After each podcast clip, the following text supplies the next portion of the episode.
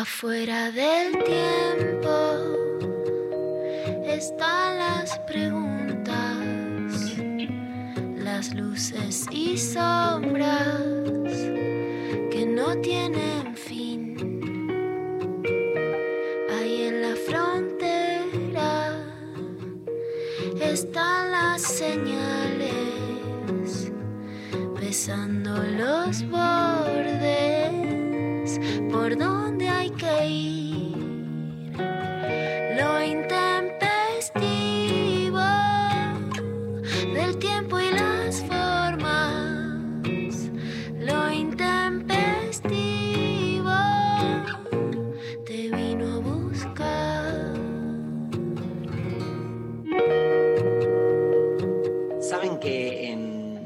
mitología griega había dos deidades que representaban el temple de la envidia. Uno está tan acostumbrado a pensar que hay una deidad para cada estado de ánimo, pero porque vivimos una cultura muy reduccionista, ¿no? que le quita matices a las sensaciones. Entonces, hablamos de amor, hablamos de amistad, hablamos de envidia, de libertad, este, cualquier manual de ciencias sociales te define la libertad de entre 12 y 15 maneras diferentes, pero hay una sola versión que se volvió dominante y que parece ser la que catapultó el significado único. Con la envidia pasa algo parecido.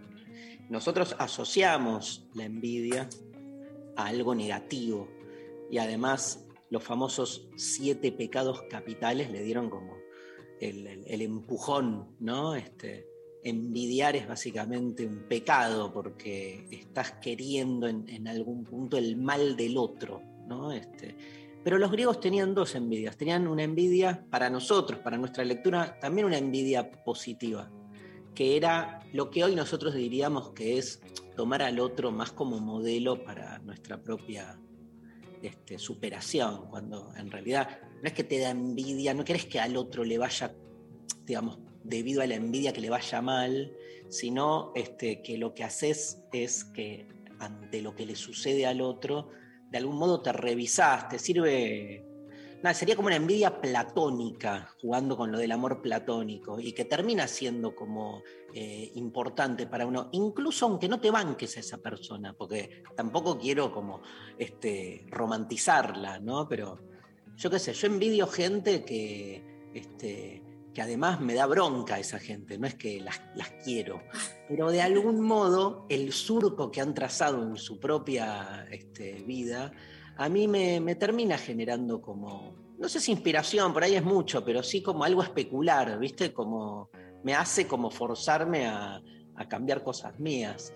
Este, bueno, la consigna de hoy es la envidia y es un temazo, este, porque nuestra cultura, cuanto más individualista, el, individualismo obviamente hace de la envidia una forma de anulación del otro, pero sobre todo de una manera, se, ha, como, se ha como normalizado eh, eh, en la relación con los otros, se ha normalizado la envidia casi como una forma de las más eh, estructurales, ¿no? Este, porque cuanto más uno piensa en uno y menos en el otro, el otro se vuelve eh, o un medio para uno o se vuelve alguien a, quien hay que sacarse de encima porque genera todo lo contrario de lo que veníamos diciendo, que es la sensación de que hay alguien que logró más que vos, ¿no? ¿Vos envidias a mucha gente, Luciana Pecker? Yo envidio, no sé si la envidia sana es como un chiste, pero me gustó mucho tu definición. Nunca le deseo mal a nadie. Eso es verdad. O sea, no es que te diga, ah, esta, bah. Pero envidio mucho a las mujeres de mi edad, digamos, entre 30, 40, entre 40 y 50 años, más grandes, etcétera, que eh, hacen mucho deporte. Por ejemplo, a las que corren, que yo no puedo correr. Me genera, digo, o sea, como decirme qué querría hacer. Eso, correr una maratón, este, no, esa- esa- esas, esas cosas físicas de decir, wow, qué aguante físico, eso me genera Pero te mucho da, te da bronca, por ejemplo, ves una persona que corre, no sé qué, de tu edad y decís, este, ojalá que se rompa la pata. No, no, no, No, eso, no. o sea, de verdad, 100% No. de verdad que jamás tuve esa sensación. Mi duda, mi duda, y buen día María Stanriver, que está también, mi duda es si eso es envidia, ¿viste? Porque en la No, definición... sí, sí, porque me gustaría así ser como ellas. Digo, qué bien que están, qué bueno, cómo me gustaría ser, qué envidia, ¿viste? Como, Sí, qué bueno ser creo- así. Yo creo que en la definición más pecaminosa de, de la envidia como pecado, tiene que tener, nada, me cago en las definiciones, las, las estamos abriendo y deconstruyendo, pero me parece que la palabra envidia para el sentido común tiene una carga de malicia. Porque si no, es, Ah. por eso digo, qué lindo los griegos que por lo menos, viste, Qué mostraban... o-.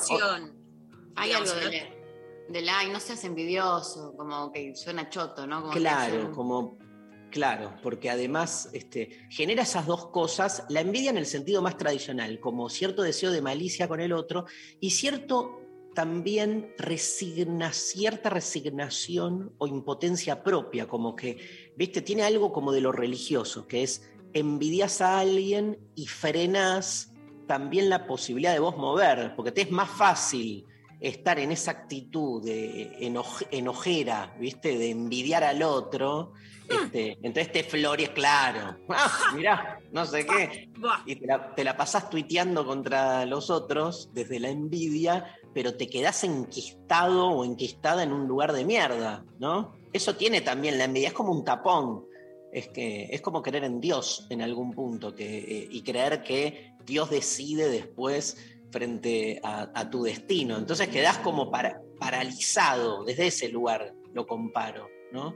Este, pero hay una malicia para mí en, en- la idea de, de envidia, como que este, obviamente el otro se vuelve espejo y vos visualizás tus limitaciones, pero no te gustaría que le vaya bien.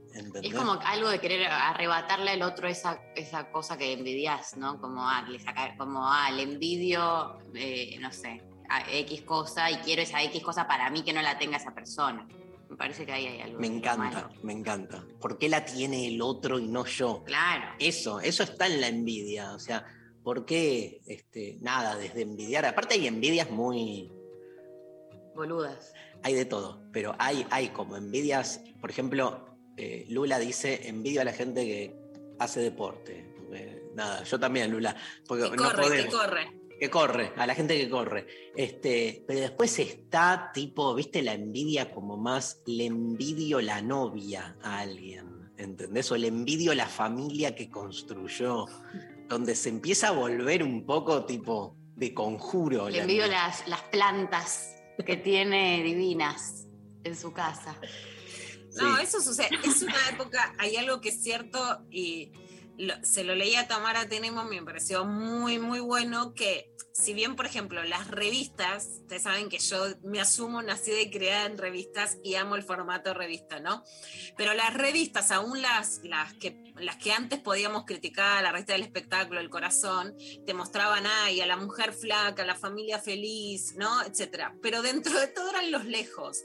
Ahora Instagram te muestra, ¿no? Que la mina que se viste como vos querés, que tiene el cuerpo que vos querés, que, que tiene el novio que vos querés, que, que tiene las plantas que vos querés, que tiene los zapatos que vos querés, que tiene el trabajo que vos querés, es, es, muy cerquita tuyo y, en, Claro. y generó mayor envidia, porque genera ya la envidia, la- al estar más cerca, te genera la frustración de yo lo podría haber conseguido, ¿no? Sí, Y sí. en ese sentido sí me parece que Instagram se, se volvió un espejo jodidito, ¿no? Que nos Sí. saca una, lo peor de nosotras. No, que ni siquiera a veces es tan real tampoco, que, que la plataforma colabora, que uno construya todas esas imágenes también y que después esa eh, ves eso de una persona que está cercana, lo envidias no sé qué, pero después esa persona está en su casa, no sé, pasándola como el orto, pero subiendo fotos divinas, entonces uno le genera toda esa eh, recepción, pero después no es- tampoco es tan real como que había algo de esa distancia que tenían las revistas, de- que, que- que quizás colaboraba a, a ni siquiera, bueno, no sé. Es como que siento que, que- que Sí, eso, sí, sí. hay una distancia. Bueno, eso generan la- las redes claramente. Yo, yo tengo como dos momentos, ¿sí? Este, que es un primer momento donde envidio a alguien y quiero, no, no te digo, o sea, no sé si quiero que le, vaya mal, pero me da una bronca. Y después relajo.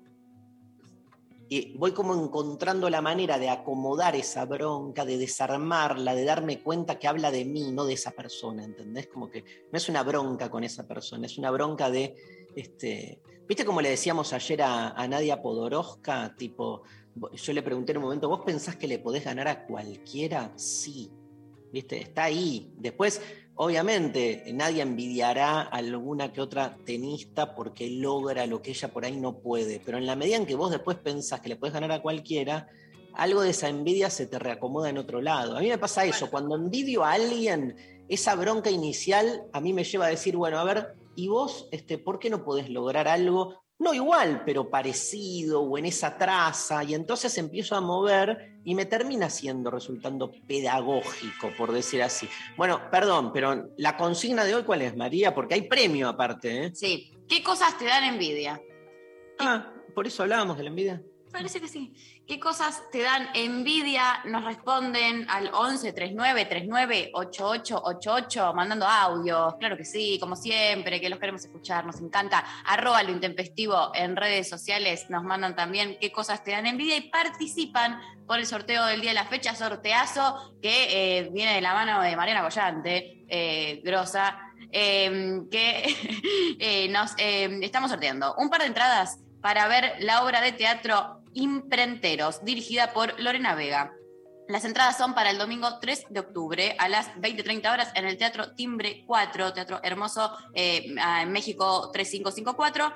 Eh, Imprenteros es un biodrama, una obra de teatro documental con un recorrido autobiográfico, realizado con material de archivo familiar y fotos del artista César Capazo. Una obra donde participan los protagonistas directos de la historia que no son actores, junto a un equipo actoral encargado de recrear las situaciones. Y según Mariana, la obra es hermosa, la vio dos veces y es fan. Tremendo porque además es volver al teatro. Va, va, va- ¿Van con Mariana? Tipo visita guiada. ¡Ay, me muero! Mariana- Ma- tipo, Mariana- experiencia. Mariana te explica la obra. Mariana te Para mí explica. Mariana tendría que hacer eso, como unos tours por la ciudad, eh, teatro, literatura, y vas, te va acompañando, te sientas en un barcito puntual, eh, no sé, en el de Cortázar, a tomarme y charlar de esto. Después vas a ver una hora timbre 4 y haces como un, es un tour cultural. Bueno, Mariana Collante, 3 de octubre. Te la- el negocio. La van a encontrar de modo libre y gratuito. Escúchame, este, ¿qué pone Pablo González? Mirá, se volvió poeta. ¿Podés leerlo, por favor, María? Los oyentes conocen nuestras voces. Nosotros queremos conocer la de los oyentes. ¡Wow! Queremos conocer sus voces. O sea, que manden audios. ¡Que manden audios! Y ahora va, va el, por favor, 40 segundos. Eh, ¿Viste? Pasa de la poesía. ¿eh? Menos. Bueno, ¿qué cosas te causan envidia, María? Me causa envidia la gente que no tiene ansiedad, por ejemplo. Y que vive la vida. ¿Pero les crees o te pasa lo mismo que le decías a Luciana con les crees cuando ves a uno como sin Como ansiedad? gente que, que- que- que no puede entender cómo va por la vida sin estar como preocupado por un montón de cosas, que lo envidio. Que, Por un lado digo, ¿cómo haces para estar eh, viviendo así tu vida? Y por otro lado digo, ¿qué ganas, la verdad, de no estar eh, pensando tantas cosas? ¿No? A mí me dan envidia los niños. Porque tienen mucha vida por delante. No tienen preocupaciones o no sé. Tienen, Sí, tienen como marcos de contención, ¿viste? depende. Sí, ya sé. Bueno, pero Eh, lo- los niños felices. Los niños felices. ¿Cómo era la de Menem? Los niños. Los niños ricos que tienen tristeza y los niños pobres que tienen pobreza. Pero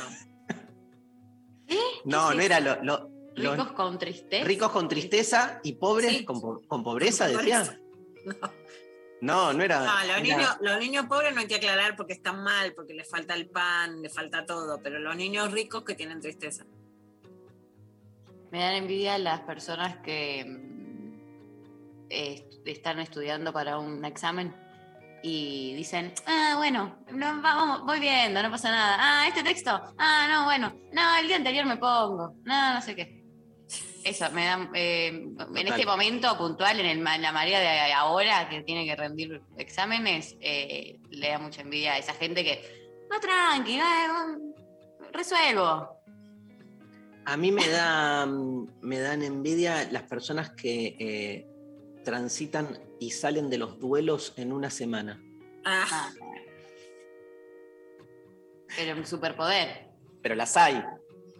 Después me queda siempre la pregunta de si les creo o no les creo, ¿viste? Pero nada, los ves ahí, es como lo que te pasa a vos, los ves felices. eh, Son felices. Sí. La pasa y no, o sea, no, no se, no se preocupan Sí. por eso. Em, muchas me da envidia la gente que no se mete en quilombo. ¿Qué más? nada. La gente que, que cocina bien. Ah, a mí no me da envidia, porque A mí sí. La Como que gente le- que cocina bien. Sí, me gustaría Sí, cocinar bien. Me gustaría- Que deja de tra- a mí me da envidia la gente que deja de trabajar a las 8 de la noche. Bueno, escuchamos a nuestros oyentes a ver qué tienen para decirnos. Ya se nos está llenando el teléfono de audios. Mirá, Mariana dice, paren un poco. Paren, paren, chicos, tantos no. Tantos al mismo. No, menos, menos, menos. Por De favor. todo el país y el mundo nos llegan audios para este, la pregunta que es, este, ¿qué cosas te dan envidia? Este, me da envidia Charlie García, porque no puedo creer que haya escrito tantas cosas hermosas Ay, como este sí. temazo de Sui Generis con el que vamos a empezar la mañana intempestiva, pero no cantada por Sui Generis, sino por Los Guarros. Vamos. Pablo era el grupo de Javier Calamaro, ¿no? Los Guarros, claro. El grupo de Javier Calamaro, Los Guarros, con esta versión. Yo me, me acuerdo cuando la estrenaron. Era muy chiquito yo, ¿Te acordás el momento? porque Eh, la presentaron creo que en Badía y Compañía, en uno de esos este, eh, programas. eh, ¿Y vos lo esta- estabas viendo en ese momento? Sí. Yo era muy Me da envidia la consumidor, gente que pudo ver estrenos de cosas eh, que, que me gustan. muy consumidor de Badía y Compañía los sábados, y te voy a dar un dato. Fui a la tribuna de Badía y Compañía. ¿Qué? ¿En con mis serio? 19 años y con una boina de hippie y ¿Con quién fuiste? con un compañero del secundario.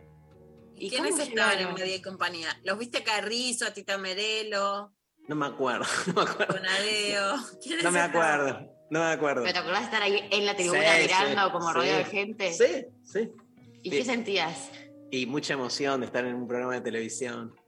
Ya había estado en Domingos para la Juventud, así que conocía Sí. un poco la, la movida, pero estaba ahí y, y bueno, y ahí eh, nada. ¿Saludaste a alguien? O- que no me acuerdo, posta. Me acuerdo, por ejemplo, de en Domingos para la Juventud me tocó estar con.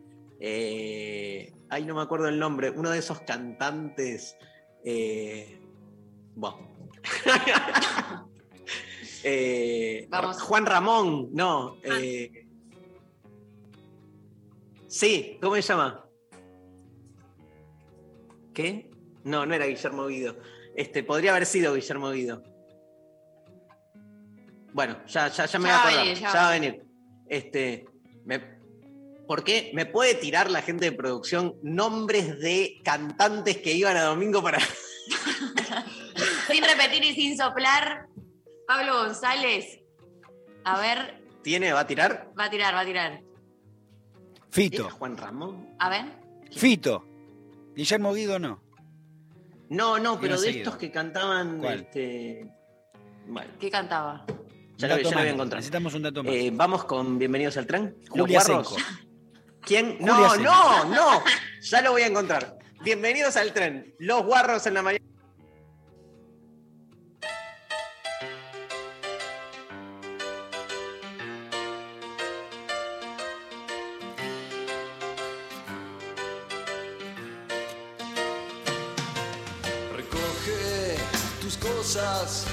Largo de aquí. En nombre de Cristo, no quieras seguir. Si nadie me acepta, ok, ya me iré. Estoy esperando que llegue mi tren.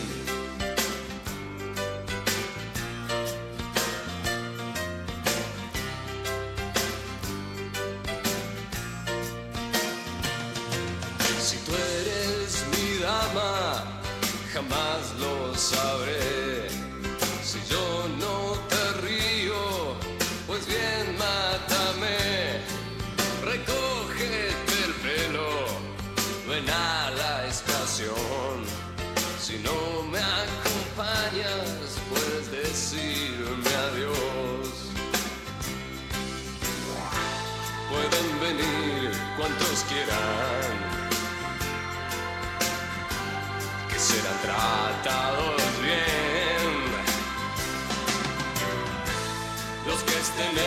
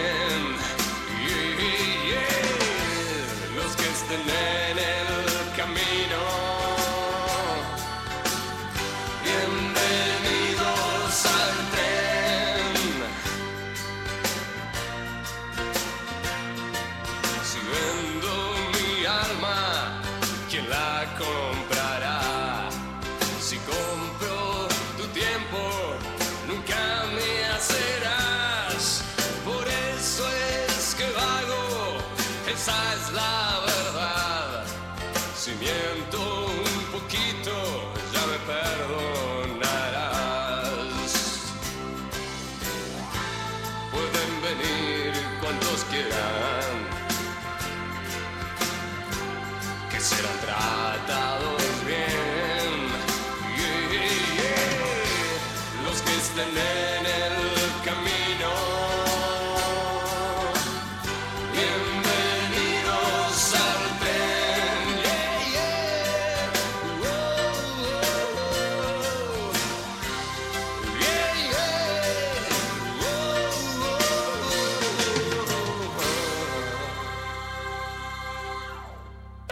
Estamos en Instagram.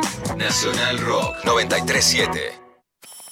Y está con nosotros un grande y es Carca. Vamos a recibirlo con un fuerte aplauso a este hermano querido. Buenas noches, hermosos. Si es sábado, ay, joda. Enciendan los parlantes. Deja que se quejen los vecinos. En Decadentes y Carca, desde antes de Supersónico, porque yo los he llegado a ver en, en el medio mundo varieté. Que no es poca cosa, ¿no? Poca cosa. Estamos hablando de un lugar, Carca, que cuando llegué, y me acuerdo que le dije a los del grupo, le digo, che, no hay ningún conocido, ningún pariente. O sea, la gente pagó la entrada y no los conoce. Enciendan los parlantes. Con Cucho Parisi y el francés de los decadentes. Y que aparte era un lugar eh, de fácil acceso para los conurbanenses. Sábados de 20 a 22 por 937 Nacional Rock. Hace la tuya. Desafiar. Escuchar. Nunca nos conformamos. 937. Nacional Rock. Abren un paréntesis en medio del día. Hola. Lunes a viernes de 13 a 16. Calu Bonfante, Diego Ripoll, Nati Carulias. Hola, ¿qué tal? Divertirse la tarde está asegurado. Hola. ¿Qué tal? Hola, ¿qué tal? Por 937. Nacional Rock. Hacé la tuya. Mensajes Al 11 39 39. 88 88. Bueno, mensajes eh, de les oyentes, qué cosas les dan envidia. Eh, por WhatsApp nos dicen, la gente positiva, envidia y odio. Loco, ¿todavía no te enteraste que el mundo es una mierda? Me gusta la escala superior. David, por si quedaba alguna duda sobre la configuración de los griegos y la actual, la interpretación. La envidia y odio. ¿no? Más claro. Lo que pasa es que a la gente positiva, digamos, no, no le crees o, o le ves como le ves como cierta, no sé, superficialidad, eso. Como que por eso te da bronca, digo, este, pero. nada. Envidiamos la superficialidad, ¿no? Yo Total, detesto total, no, la no. que soy negativa, detesto. Estoy o sea, tratando soy de- pero no soy negativa. Estoy tratando de interpretar eh, lo que dijo el oyente, ¿no? Digo, pero eh, Obvio, yo envidio 100% no darle tantas vueltas a, la- a las cosas, ¿viste? Me gustaría darle una vuelta menos. Obvio. Eso es. eh, y me parece que es un ejercicio que uno tiene que hacer. Bueno. Maru.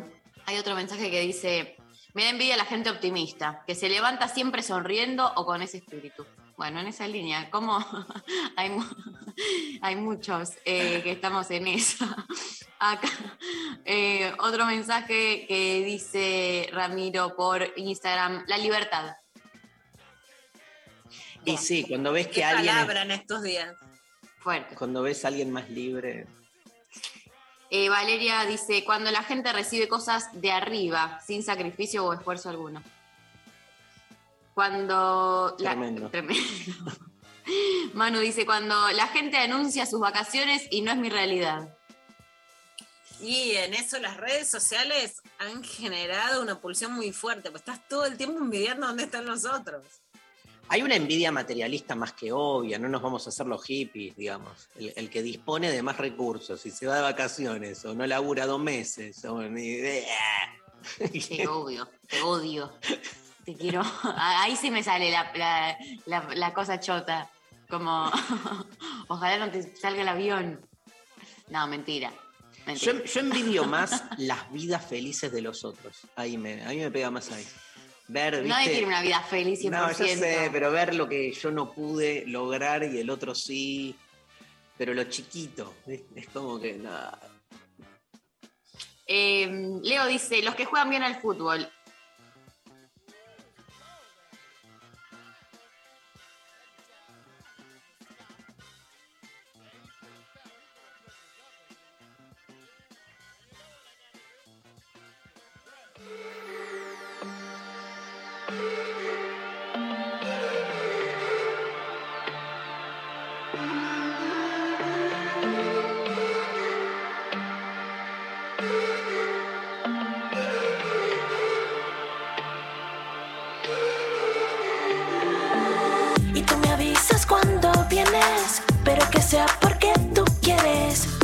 Esperes mucho que te espere.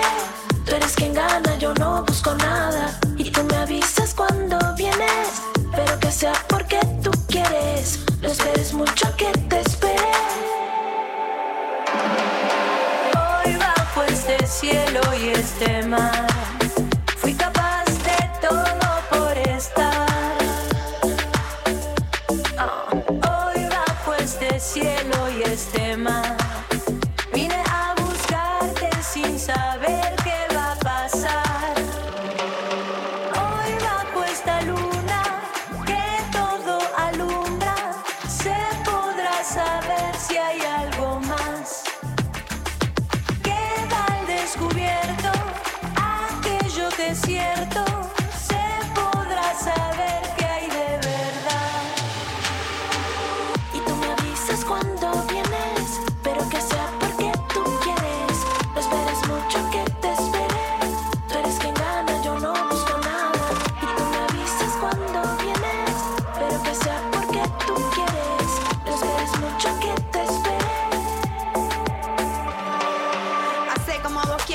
quiero como quiera. Te quiero aunque no estés acá, que estés en donde quieras. El tiempo que pasamos fue lo máximo y me queda el recuerdo siempre con amor, que buena primavera. Si te veo por ahí está todo bien, suave. Me gustaría ir a bailar con vos, ya se sabe. Tomar tragos en un bar o cervezas en la calle. Tomar un vuelo sin escala a cualquier parte. Está bien, amor, si me decís que ahora no. Y bueno, tapón, te deseo lo mejor. Ya sé, yo no, es así si te pintó. Y si no, pintó, seguro es que no soy yo. Yo sigo y me voy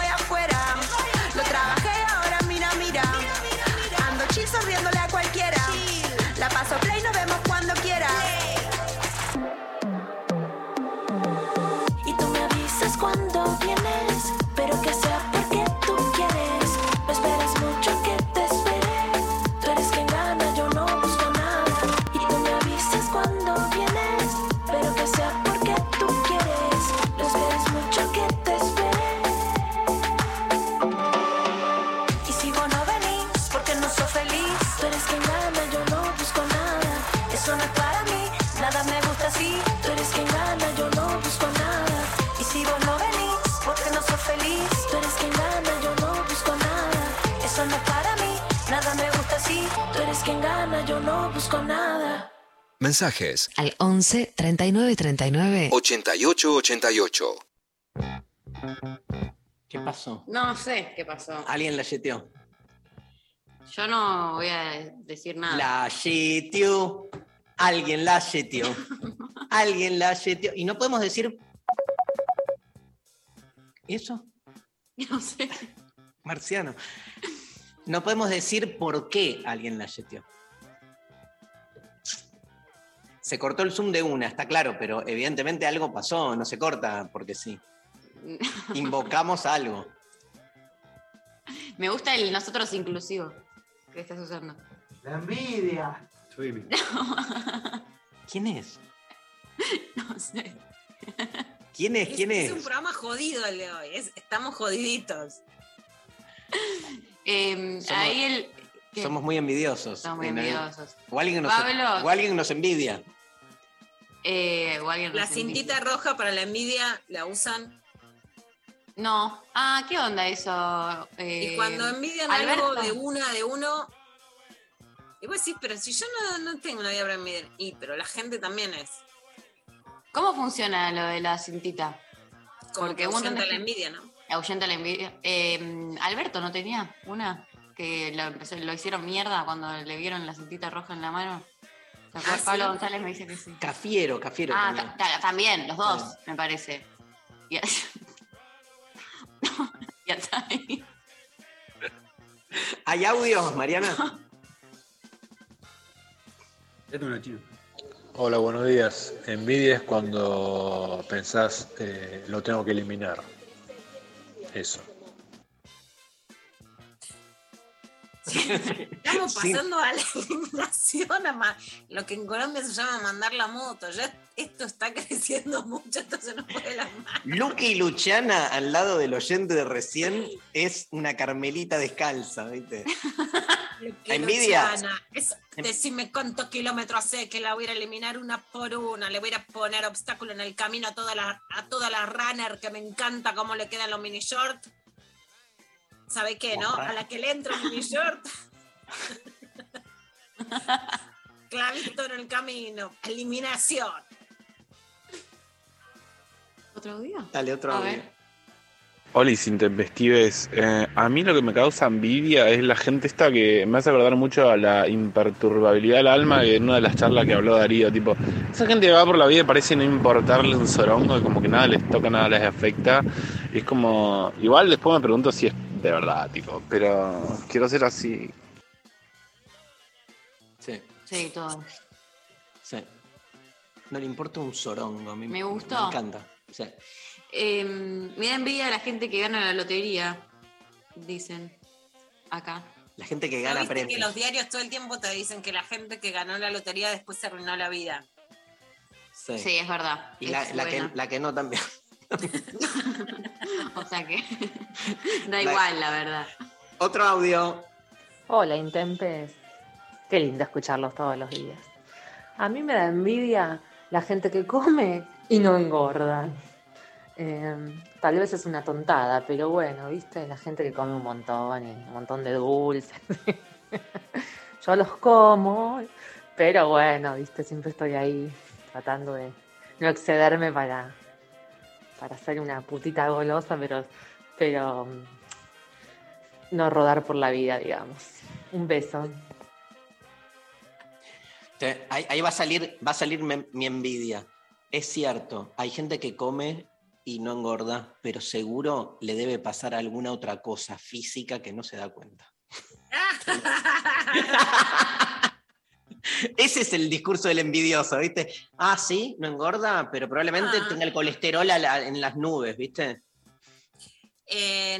A mí también me pasa. Soy muy putita golosa, hice putita golosa para asumirme y bancármela, me la banco, pero bueno, obviamente también quisiera em, que se note menos ser una putita golosa disimulada. A mí me da envidia eh, Lula Peque, putita golosa, que puede comer postre sin empalagarse. Me gustaría tener ese poder. ¿Para qué querés? Para disfrutar más los postres. Ah, eso sí. Para- eso porque sí, co- se vuelve comer una, como una cucharada y me empalagué y digo, no, me gustaría no empalagarme y No, poder no, darle sin loca. parar. Eso Otro- sí, estoy otro- muy feliz con mis postres, en mis vínculos postreafectivos. Otro audio. Hola, intempestivo, soy Nancy de Dolores. Envidio la capacidad que tiene la gente como ustedes, por ejemplo, de expresar verbalmente justo lo que yo estoy pensando, eh, pero no me sale decirlo. Y envidio a la gente que termina de trabajar y se olvida de todas las preocupaciones y le importa todo nada. Y yo sigo pensando a la una de la mañana todavía lo que me pasó a las tres de la tarde. Beso grande, abrazote, los quiero. Me encanta. Estamos todos alineados. Alineadísimes. Acá en Instagram, Agus dice, la gente que puede hablar en público. Mira. A mí me da envidia la gente que puede mm, eh, llamar a- y sacar turnos eh, fácilmente. La, la gente que no puede resolver cosas. padece los trámites. Eso. Claro, que resuelve, que tipo, hay que hacer Va, tú que llama, va, voy acá, Ah, va, se acerca, tú, acá, ¿a qué hora? Che, tengo esto, que pim pam pum te resuelve todo en dos segundos. Yo estoy 73 días antes de llamar y preguntar cuándo puedo sacar un turno. Che, eh, sí, me hizo acordar Pablo González que hoy a la noche. ¡Viene Pablo González! A verlo. ¡Vamos! De construir el amor. En Avellaneda. Teatro Co. Lo. ¿Nial? L. 2030. 2030, Teatro Colonial. Este, nos vamos con la Pecker y Sophie Cornell. Pablo, la vas a ver a Ah. Sophie Cornell. Mirá. Qué lindo. Y Pablo González de público. Pablo González lo quiero escuchar ahí. ¡Ey, ey! Arengando a las masas. Gritando. ¡Canten, loco, canten! Mande mensaje, pero más corto, más cortos. Bueno, hay clavada de noticias, pero tranqui, no está pasando nada en él. Nunca pasa nada. Tremendo todo. Este, vamos a escuchar Soul Asylum, Runaway Train, temazo de 1993. Se convirtió en un éxito en, en un éxito en todo el mundo, alcanzó el puesto número 5 en el Billboard Hot 100. La letra cuenta sobre los jóvenes que deciden abandonar sus hogares con la idea de encontrar un nuevo rumbo en sus vidas. Eh, así lo cuenta Dave Pirner, el cantante. Dice, la canción suena algo simple, supongo que no es como las otras que tocamos. Me parece que el secreto está en alguno de los acordes que produce algo especial en el público, que lo termina emocionando. Es algo universal, que escapa a todo análisis. Para algunos puede ser una simple canción, pero para muchos otros es una pieza compleja con una carga sentimental importante. El video de Runaway Train incluyó fotos de chicos desaparecidos. Por ejemplo, en los Estados Unidos se filmaron tres versiones para poder mostrar más casos. Gracias a la popularidad del clip se pudo encontrar a varios de ellos. ¿eh? Fue muy importante para nosotros, destacó el cantante, único miembro original del grupo hoy en día. Soul Asylum Runaway Train.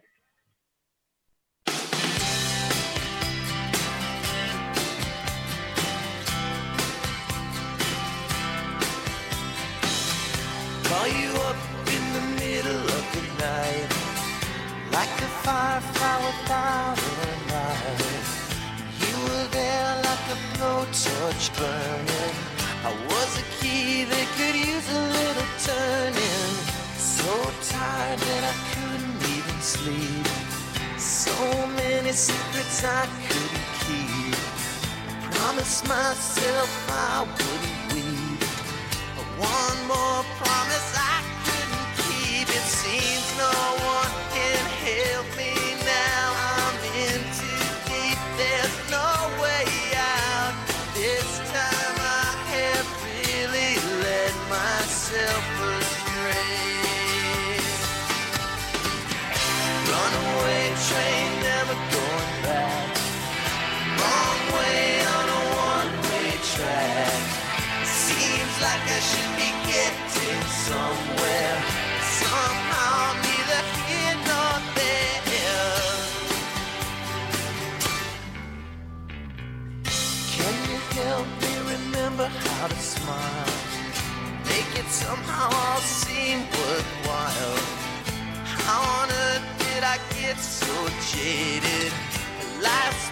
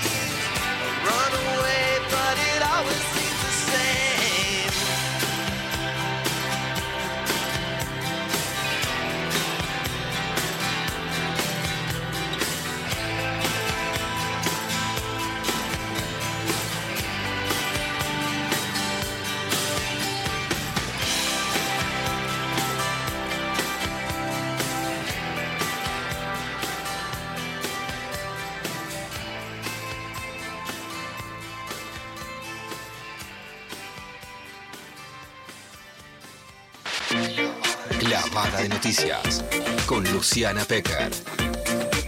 Libertad sin farsa. Clavada de noticias.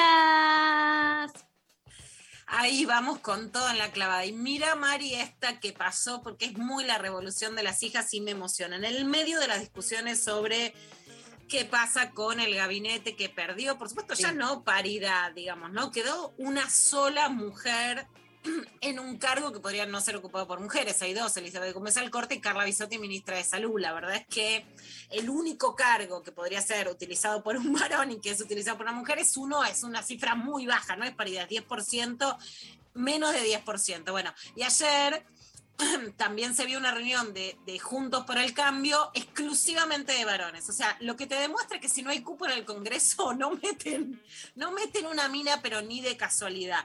En estos días, también en las historias de Instagram, mandé las fotos que manda Presidencia, porque, viste, ves ahí, estaba el Consejo del Salario decidiendo nada más ni nada menos que cuánto vamos a ganar, estaba Vilma Ibarra. Pongo suerte que estaba Vilma Ibarra, porque las fotos son solo varones prácticamente. Bueno, Uh, Perdón, pará, te voy a hacer, te hago la pregunta, eh, me, me pongo desde el lugar de la persona que no sabe, no entiende, pero Sí. eh, por- eh, que no se cumpla el, el cupo, ¿no tiene algún tipo de eh, sanción? ¿Cómo funciona? ¿O no? ¿Cómo es? No porque no hay cupo, Mari, porque el cupo es para el poder legislativo. No hay cupo para el poder ejecutivo. Una cosa que hizo mucho ruido es que Elizabeth Gómez Alcorta se juntó con Alberto Fernández en la Quinta de Olivos y hablaron de reglamentar el poder ejecutivo en, lo que, en que tenga que haber un piso mínimo de género, pero no tiene sentido reglamentarlo si tampoco lo haces a voluntad digamos, ¿no? Y no creo que haya espíritu en este momento para poder, en este momento digo, con, con los resultados electorales para llegar a esa medida. Lo que sí te demuestra, vos fíjate, Mario, un dato que a mí siempre me impacta, que cuando vuelve la democracia, en el 83, había solo 5% de diputadas. Después, con el cupo que se instaura en los 90, 30%, ahora hay paridad de diputadas y senadoras. Lo que te demuestran las cifras del Poder Ejecutivo es que si no habría cupo estaríamos en esas cifras porque hay menos del 10%. Claro. O sea, cuando no estás obligado por acciones positivas, el- la naturaleza de la política vuelve a su estado natural, que es que haya una como excepción y no a que haya Bien. conformación. Por supuesto, eso después incide también, o debería incidir en qué, en, en qué medidas son tomadas en cuenta. Bueno, en el- esto lo veníamos criticando y algo también, Mari, que es muy importante. Cuando criticamos que las mujeres faltan, hay que aguantar los trapos, eh, no de todas, si hay alguna que no te gusta, pero cuando te parece que es una buena gestión, pero sí en general respaldar a las mujeres que tienen poder, porque si no, criticamos que no están, pero esto es cierto que la Argentina tiene un, es más crítica cuando, cuando ponen a un varón o cuando sucede algo malo y no se termina eh, reforzando el poder de las que llegan a algún lugar de poder. Por supuesto, puede haber mujeres con poder que no te gusten para nada, pero en general hay que saber bancar más a las mujeres que llegan a algún nivel de liderazgo, ¿no? Si no, la verdad es que no nos podemos quejar. Y muchas veces también a lo que no se sabe es que cuando criticamos, ayudamos a que las que están puedan decir, ves que esto es importante, ves que tenemos que ser más. Bueno, una de las cosas que pasó es que un oyente me escribe por Instagram que escucha la clavada de noticias y me dice, qué bueno que pusiste lo de la foto, mi mamá es de Santiago del Estero y estuvo ahí. Así que gracias a esa oyentada federal que nos pasó ese datazo, que mira vos qué poco destacado en los medios, sino, por supuesto, que lo hubiera puesto en este Consejo del Salario que fue tan importante que acordó un 35% de aumento. Bueno, gracias a la revolución de las hijas tenemos el testimonio de Aida Ruiz, secretaria de Trabajo de Santiago del Estero, que participó de la reunión. ¿Y qué pasa con esto, Mari? Que como le faltaba mujeres en la foto, dijeron, che, ¿quiénes están en las provincias? Vengan. Y eso es lo que tiene que pasar, ¿no? Que como pedimos, busquemos a las que están. Y si buscan, miren cómo hay. Ahí la escuchamos. Consejo del Salario este, este, lo fija, es una reunión donde este, eh, se fija el piso, vamos a decir, o sea, ningún trabajador, eh, ninguna persona que, que- que, este, puede ganar menos de, de este monto, ¿no? Que estaba fijado, el último era, en, en, eh, el última reunión que se fijó fue de 29.160 y bueno, y estaba, estaba, la fecha estaba dada para el 30 de septiembre, pero el gobierno lo adelantó y, y bueno, y, y esto significa que, como decía, que ningún trabajador este, puede este, ganar menos de ese piso, ¿no? Jornada laboral este, sin cargas de familia, ¿no? Y por eso se llama mínimo y vital, es porque debe asegurarle al trabajador la satisfacción de sus necesidades básicas.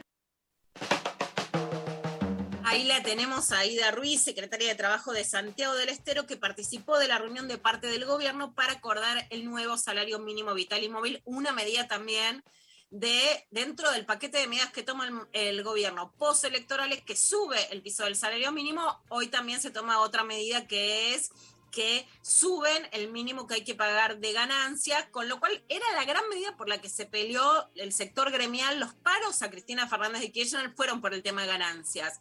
Macri se acuerdan que había prometido sacar el impuesto a las ganancias para los trabajadores, no lo hizo y ahora quedó realmente eh, tan pero, pero tan alto. Ahí te digo la cifra que estaba en 150 mil y todavía lo subieron, que sinceramente ya no queda como un impuesto a los trabajadores. Así que de alguna manera sí lo que se puede decir es que queda sin lugar a dudas como resuelta el gran problema que tenían los trabajadores durante el kirchnerismo, ¿no? Porque ese era, esa era la mayor demanda.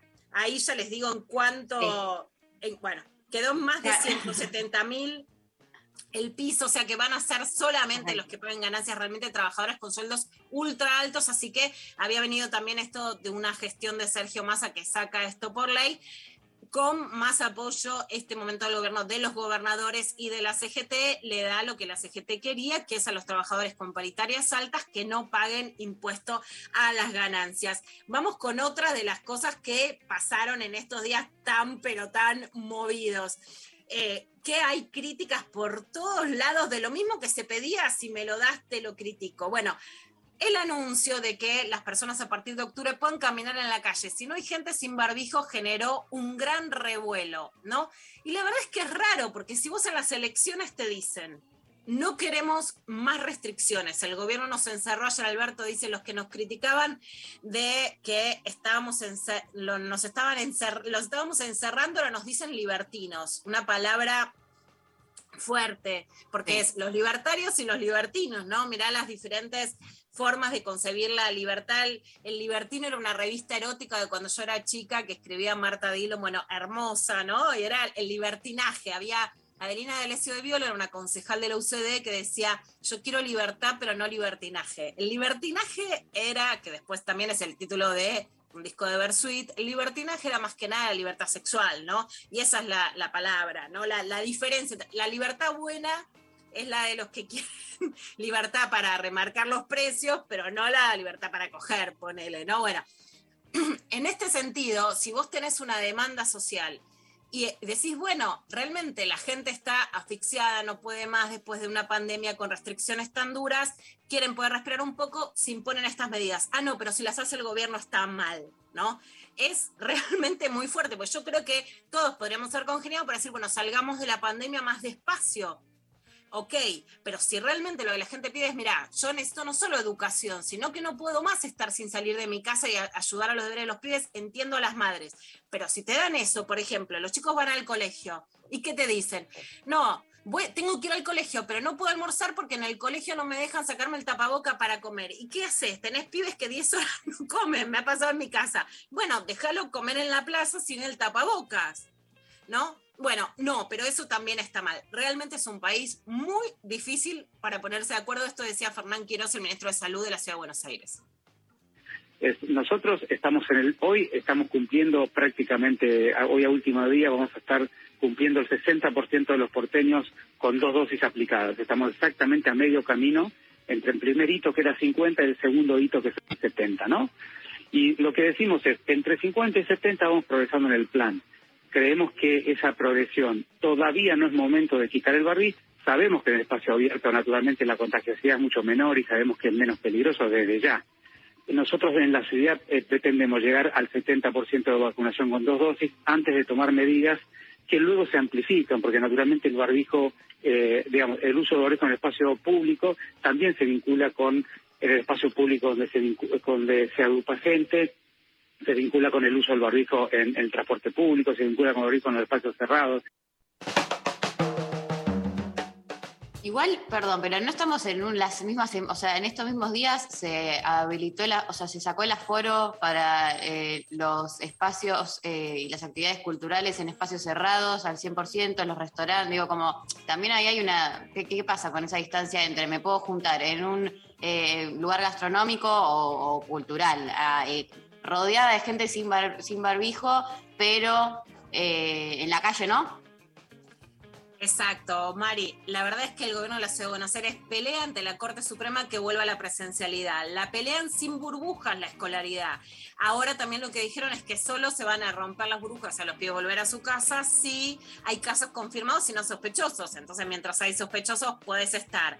Abrieron el aforo al 100% en lugares cerrados abiertos y salen a decir que esta medida está mal. Entonces, yo lo que sí pido, porque esto es una pandemia, es coherencia. No se puede pelear por más apertura y cuando te la dan es, si yo te la doy está bien, porque yo como gobierno de la ciudad, como pro, juntos, etcétera, quedo como el que abro y si la dan los otros está mal porque esto sí, esto no. Se tienen que poner de acuerdo y la verdad que esta incoherencia sí es la que nos puede poner a todos en peligro, porque digamos qué es lo que está bien y qué es lo que está mal. Decir que 65% de la gente vacunada tenés que llegar al 70 con 5% y vacunas que llegaron ayer de AstraZeneca, de, eh, de Pfizer, etcétera, no digamos, con lo cual claramente se está por llegar al 70%, tampoco es una medida. Ayer, en el mismo sentido de lo que vos decías, hay dos tweets que me gustaron mucho. Uno de Federico Simonetti, nunca vi en la calle tanto barbijo bien puesto.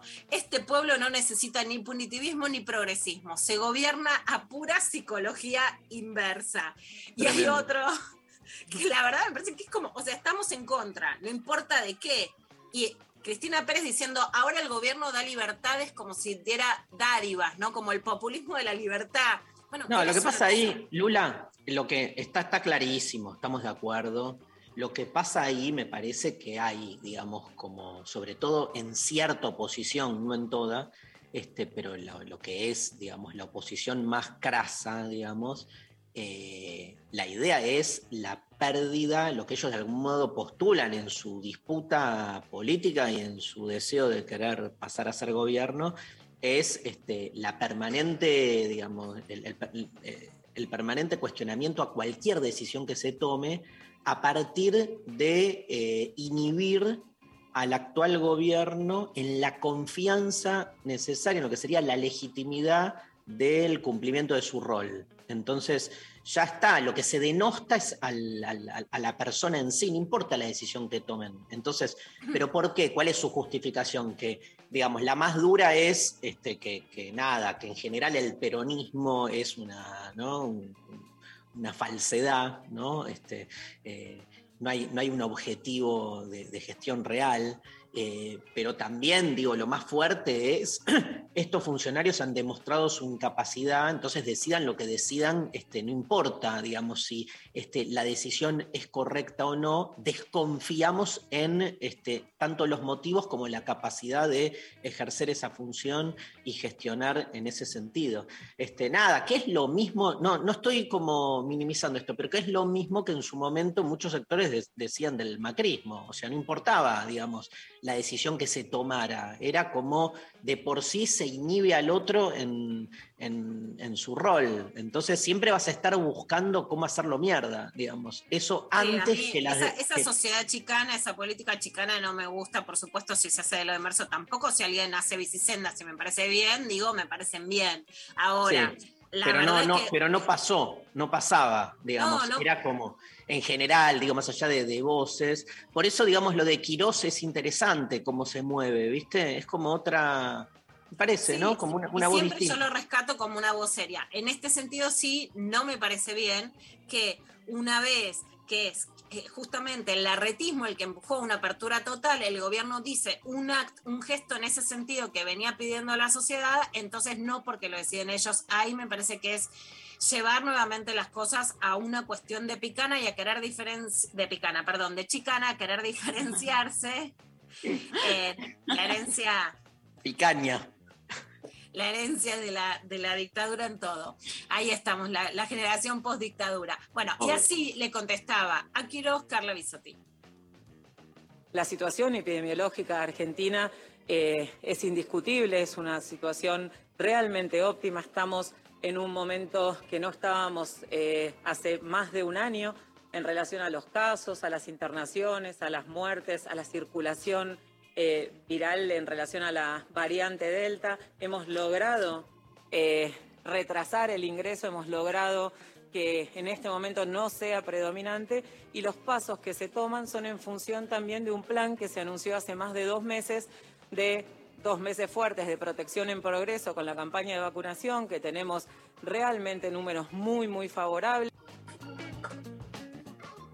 Bueno, la contestación de Carla era que la decisión era seria, que no era electoral, y contesta claramente a Quirós. Por supuesto, que ya los ministerios no estén trabajando juntos, sino que se estén cascoteando, tampoco es bueno para la población. Pero sí se intenta poner, Dari, esta imagen de que los que rompen los acuerdos es el frente de todos, y no es cierto en, en el sentido de la pandemia, ni siquiera es cierto que si un sector como el de Cambiemos está pidiendo mayor libertad y menos restricciones y se concede a ese pedido, después puedas criticar lo mismo que pediste. Eso sí me parece que realmente es enloquecedor. Bueno, la pica de la semana pasada, la carta de Cristina, sinceramente, ya el día anterior, después de la crisis de gobernabilidad por, el de- por las internas entre Cristina Fernández de Kirchner, que se sacó el Fernández y se autopercibe Cristina Kirchner completamente, la había llamado Martín Guzmán le había mandado un WhatsApp le había dicho no estoy pidiendo tu renuncia, quedó afuera tanto de los que ella pedía que se vayan como de los que habían presentado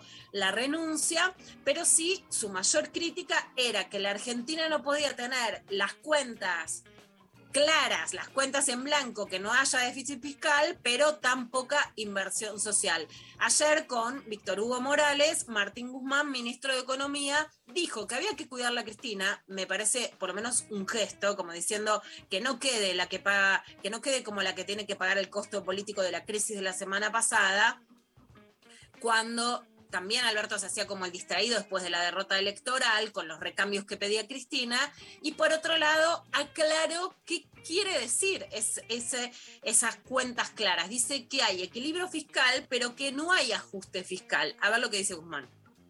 Esto es algo que ha quedado de forma pública. La vicepresidenta, de vuelta, con la convicción de cuidar a la Argentina, esto es algo que yo siempre, en cada una de las charlas que tuve con ella, noté.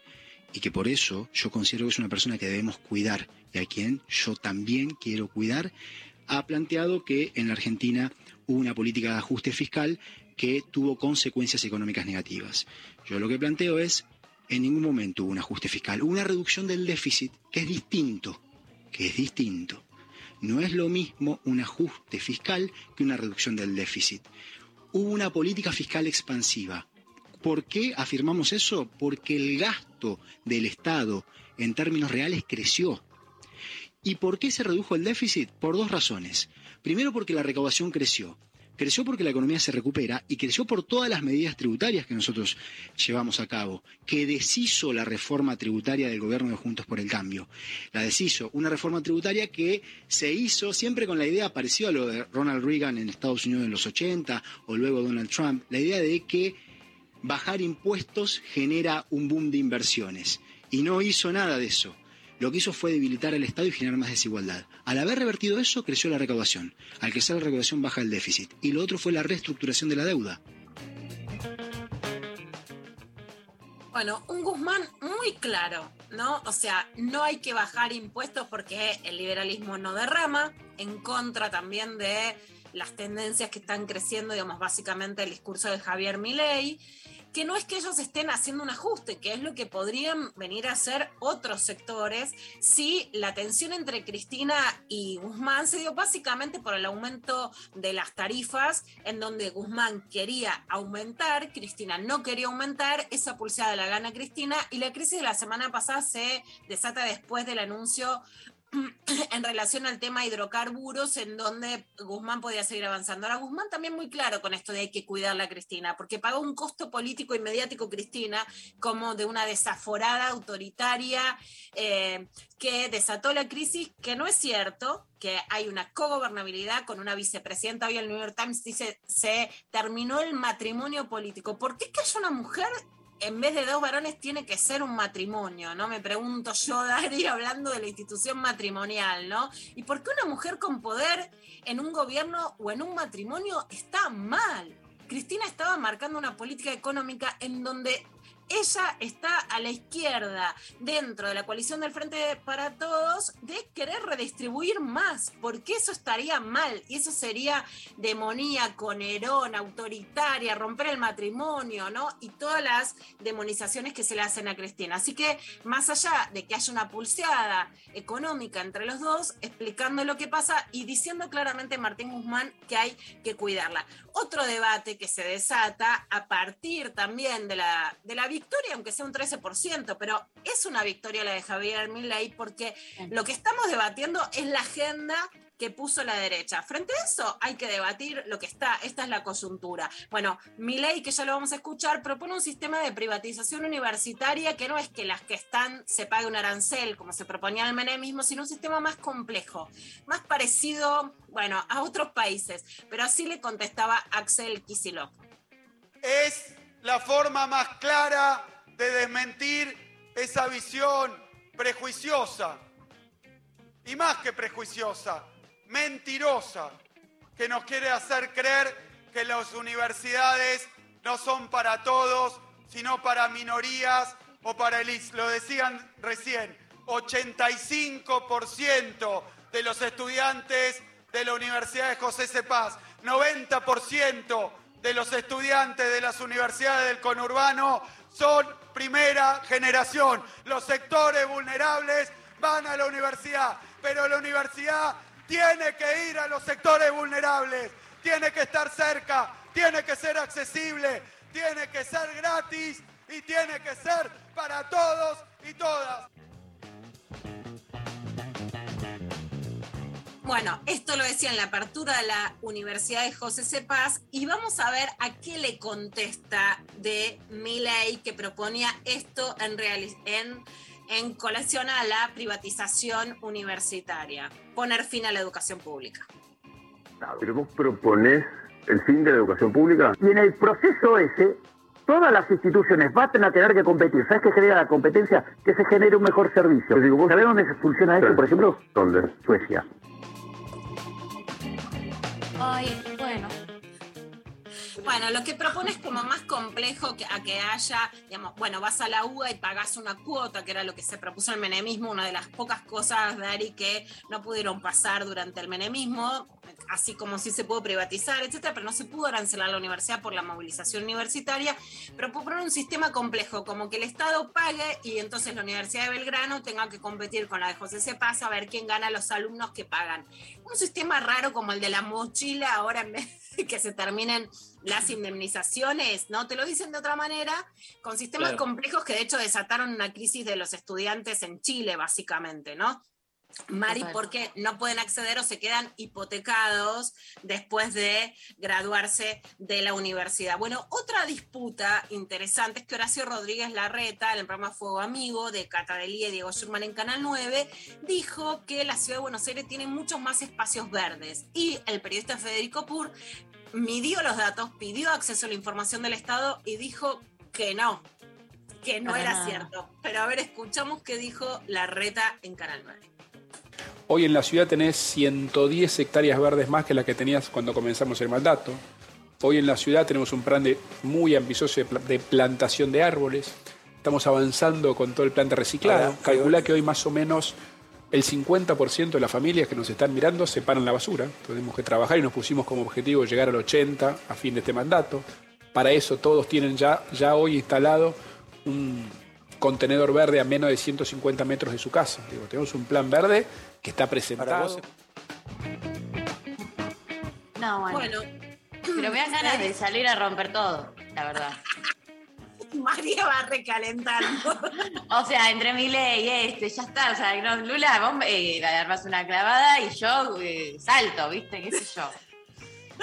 Salta, Mari, pero si querés ir a saltar la soga de la plaza, dime dónde vives y te diré cuánto tienes que caminar. Federico Pura, en una nota que salió en el diario.ar, dice que hay algunos hogares en la ciudad de Buenos Aires que tienen que caminar más de una hora para llegar hasta una plaza, o sea, a un espacio verde. Incluso publicó en Chequeado que esta frase de la reta, sumamos 110 hectáreas de parques nuevos, es falsa. Está hasta en chequeado.com. Digo chequeado porque es un eh, medio de verificación de datos, pero que ha sido sesgado como, digamos, más proclive al sector de Juntos por el Cambio. En este caso dice claramente que es falso lo que dijo Larreta, que el gobierno porteño incluye en esa cifra 31 hectáreas sin determinar y canteros y bulevares, tipo el cantero de, medio de la calle Florida, ese espacio verde, espacios que no son considerados parques según el propio gobierno de la Ciudad de Buenos Aires y la nota la hace Federico Pura, así que es una interpelación interesante y de, la verdad es que de lo que hay que hablar, ¿cómo hacemos para que haya más espacios verdes en la ciudad de Buenos Aires?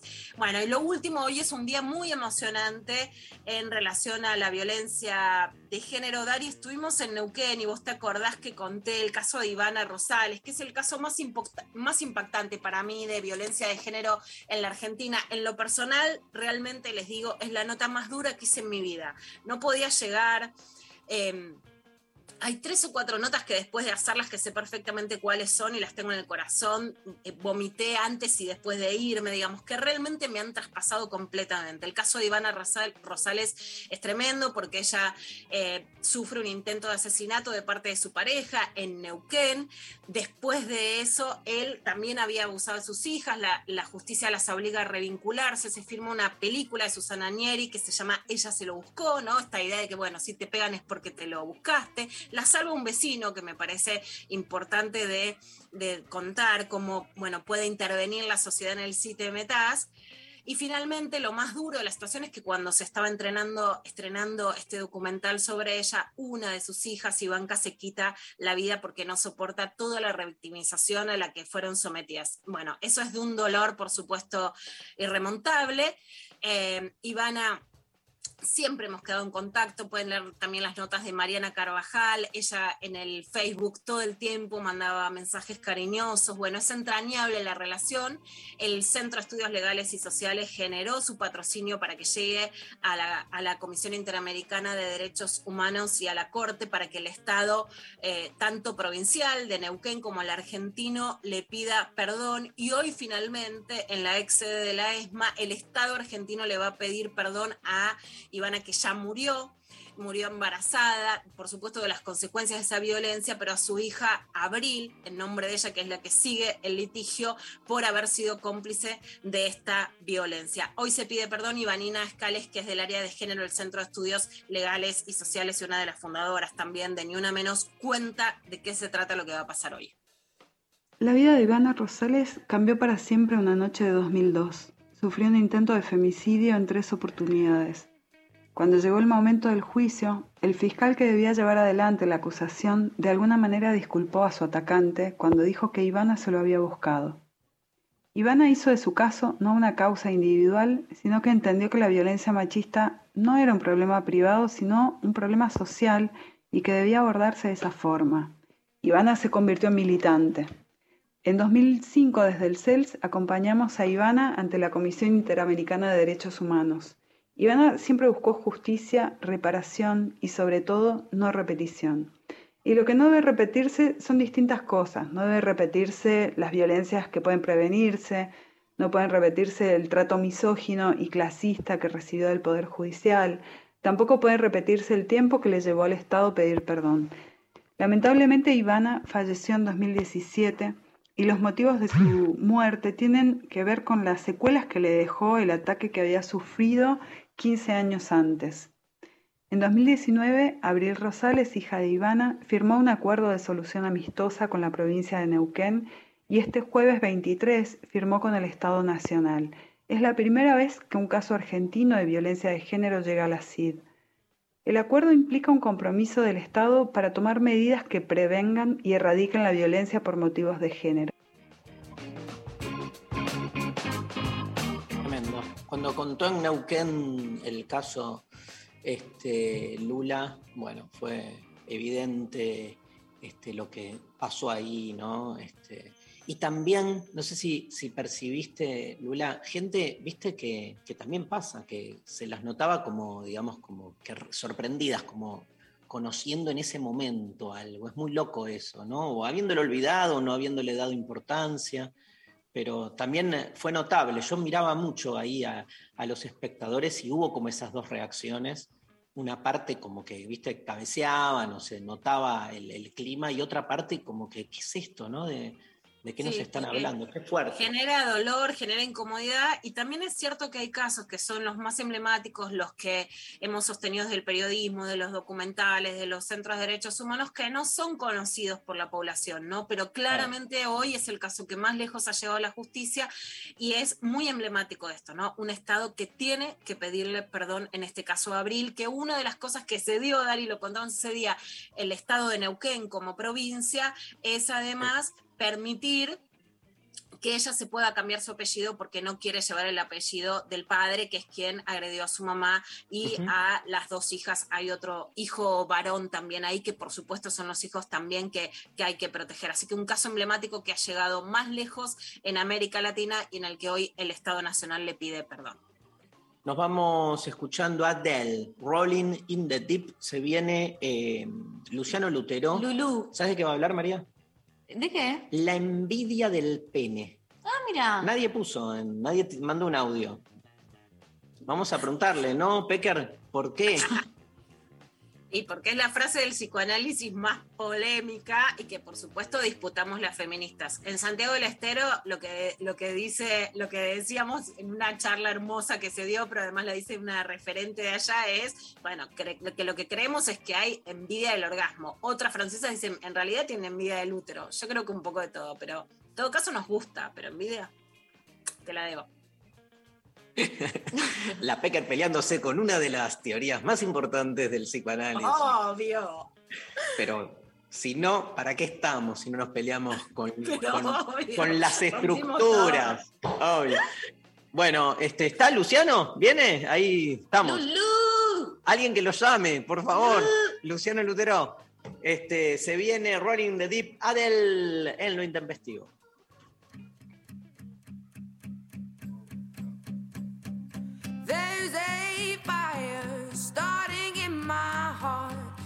Reaching a fever pitch, and it's bringing me out the dark. Finally, I can see you crystal clear. Go ahead and sell me out, and I'll lay your ship bare. See, I'll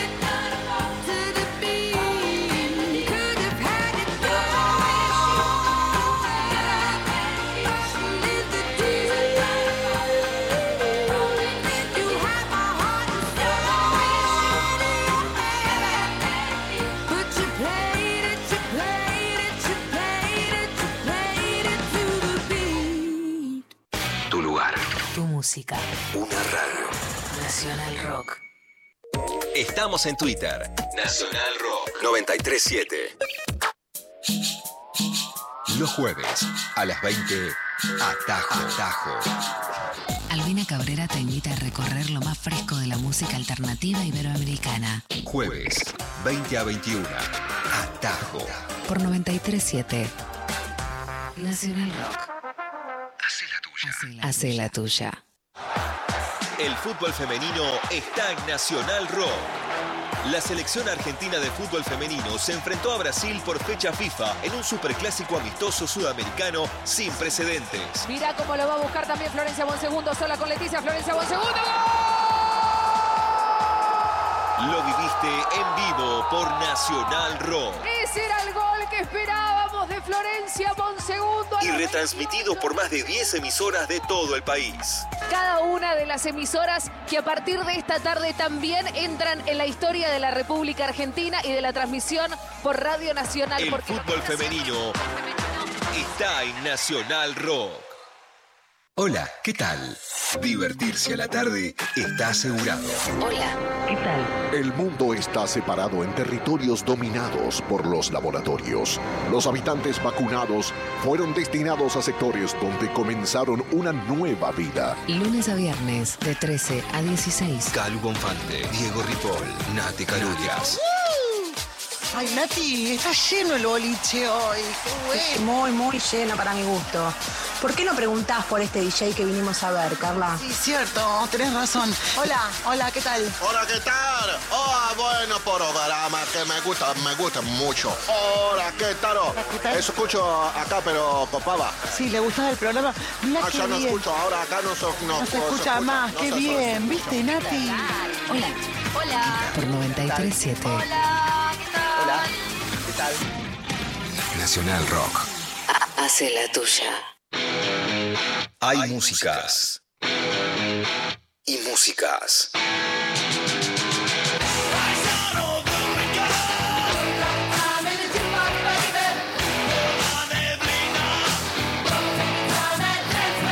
Si confluyen, es en rock. Una noche te esperé por la lluvia dos horas, mil horas, siete perros. Nacional Rock. ¿Qué diría Freud en el 2021. Luciano Lutero. Buenas, Lulú, ¿cómo va? Muy bien, ¿cómo andan ustedes? Muy bien, acá ya en tono, hablando de la envidia, calentando el ambiente. Es un buen tema para la, para la primavera, ¿no? Viste que empezamos a salir, empezamos a mirar más, ¿no? Y entonces empezamos a, a estar más expuestos a las pasiones de la mirada, porque la envidia en definitiva es eso, ¿no? Es una pasión de la mirada, supone estar mirando siempre un poquito de más. De hecho, de ahí viene la palabra, ¿no? La palabra viene de, de videre, ¿no? Que tiene que ver con el ver, ¿no? Entonces, el, el surgimiento, ¿no? El recurso a la, a la envidia, ¿no? Digamos, pareciera una pasión muy interna. De hecho, bueno, es, la- es de las que menos se confiesa, ¿no? También por ahí el, el celoso es más ruidoso, ¿no? El celoso es más...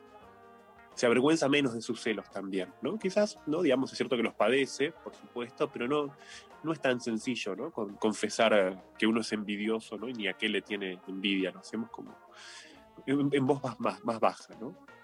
Sí, está, mal bueno. visto. Está mal visto. Sí, ¿ves? ¿no? Bueno, no por nada, digamos, de, de los celos podemos decir que son un síntoma, claramente, ¿no? La envidia no por nada es un pecado. O sea, tiene como una. Que, que se la haya nombrado con. Digamos, al celoso, el celoso siempre tiene como el. Para hacer ese contrapunto entre celos y envidia, el celoso siempre tiene como el castigo incorporado, porque sufre tanto los celos, ¿no? Que al mismo tiempo, ¿no? Digamos, no, no puede, por decirlo así, sentirse demasiado culpable de sus celos, salvo que haga cosas en función de eso, ¿no? Pero, pero el envidioso, ¿no? Tiene ese costado más complicado, más choto, ¿no? Digamos, de alguna forma, porque en definitiva, ¿no? Este, ya para empezar a meternos en tema, ¿no? La, por diría esto, ¿no? El celoso es el que quiere, ¿no? Digamos, o el que se siente excluido de, en la relación con alguien o de lo que otro tiene, ¿no? Y entonces quiere tenerlo, ¿no? Digamos, no quiere perder algo, ¿no? El celoso, por ejemplo, ¿no? En el amor es el que, que no quiere perder a una persona a partir de otra persona, ¿no? Entonces, digamos, quiere tener eso, ¿no? Quiere, en definitiva, no ser desposeído o excluido. Pero el envidioso, ¿no? Y eso es una, esta es una distinción importante. En la envidia se apunta más a que el otro no tenga, ¿no? No tiene que ver con querer lo que el otro tiene, sino que es que el otro no tenga. Ah, ¿no? De ahí que- claro. Este, de ahí que el envidioso es un poquito más, este, Ah, por decirlo así. Ah, entonces yo me retracto de mi envidia, porque a mí me gustan cosas que tienen otras personas, pero no es que se las quiero sacar. No, pero yo, No, yo eso- sí. Eso, eso- eso- Un eso poco ya tiene que ver con, con admiración. Yo un poco quiero que no la tenga la otra persona y lo tengo yo. Es como, a estas vacaciones Claro, quiero que no la tenga. Esa es una diferencia, ¿viste? Porque a veces hablamos de la envidia sana, ¿no? Digamos, la envidia sana en realidad, en realidad lo que nombra es una forma de admiración, ¿no? Digamos, este, digamos, ver al otro con algo, ¿no? Digamos, que envidio en el buen sentido es, bueno, en realidad sos un incentivo para que yo me mueva, ¿no? Digamos, es un movimiento deseante eso, ¿no? La, la envidia en realidad este, tiene la, envidia más real, quiero decir, ¿no? Digamos, apunta como a, desposeer al otro, es más como de, te jodo, ¿no? Digamos, en ese punto. Pero bueno, esto nos, para, para ir más específicamente a la consulta de hoy, que llegó a través de un mensaje de Olivia, de 24 años, ¿no? Ella me plantea, me dice, me recuerda que hace un tiempo hicimos una, una nota donde hablamos, una columna donde hablamos de algunas cuestiones de psicoanálisis, el tema de lo binario, la heteronormatividad y demás. Ella nos cuenta que es estudiante de psicología y este, me pregunta, ¿no? este, me pone en el aprieto ¿no? de que hablemos, de que diga algo respecto de la nombrada envidia del pene, concepto de Freud, y si, qué hacemos ¿no? este, hoy en día con ese concepto. ¿no? Digamos, de hecho, Lu, más directamente vamos a, a pregunta. contextualizar que hay un Sí, de debate, por supuesto, la columna re nos queda re chiquita para ese debate, pero que una, digamos, uno de los tópicos que muchas psicólogas feministas y la revisión de género le hace a Freud es la envidia del pene y hay mucha teoría sobre eso, que es que, bueno, que no envidiamos al pene más allá de la literalidad, hay muchas otras... eh, que dicen, bueno, lo que en realidad es que los hombres envidian el orgasmo, o hay mucha teoría también de francesas que dicen los hombres envidian el útero, pero hay mucha revisión en ese sentido sobre la psicología de género, sobre esta frase de Freud o de cómo se interpreta, que eso no lo dirás vos, pero para ponerlo en contexto, que es uno de los temas más debatidos, ¿no? Sobre el tema. Totalmente, por eso creo que, que está bueno ¿no? retomar la consulta de Olivia y sobre todo no tratar de, si no llegar a una respuesta última, sí ubicar los malentendidos que suele haber en torno a esta idea. ¿no? Este, yo creo que obviamente el término, envío la expresión envidia del pene, suena muy chocante, ¿no? Este, y es comprensible que en una interpretación literal pareciera, ¿no? digamos, que, que es esto de que las mujeres envidian, no digamos, el pene, no digamos, este, sería una cuestión como si quisieran tener un pene y justamente es todo lo contrario, ¿no? De hecho, vamos, ¿no? Empezando como a abrir un poco ¿no? digamos, las diferentes acepciones del término, ¿no? digamos, la envidia del pene no quiere decir, al menos para Freud, ¿no? digamos, que las mujeres o que para Freud las mujeres querrían tener un pene, ¿no? Este, y agregaría, y que encima, ¿no? digamos, querrían el de un hombre, ¿no? Digamos, no solo que envidian un pene o querrían tener un pene, digamos, sino que hay dos cosas que Freud nunca dijo. Freud nunca dijo que las mujeres quieren tener un pene, tampoco dijo nunca que querrían encima tener el pene de un hombre, ¿no? Este, es una cuestión que es mucho más compleja esta, ¿no? Este, curiosamente, si tuviera que, ¿no? Porque además la teoría de Freud está llena de paradojas, ¿no? Este, de hecho, diría, ¿no? ¿Quién puede envidiar el pene de un hombre? La verdad es como algo poco, poco envidiable por sí mismo. Yo diría que si alguien puede envidiar el pene de un hombre, es más bien otro hombre antes que una mujer.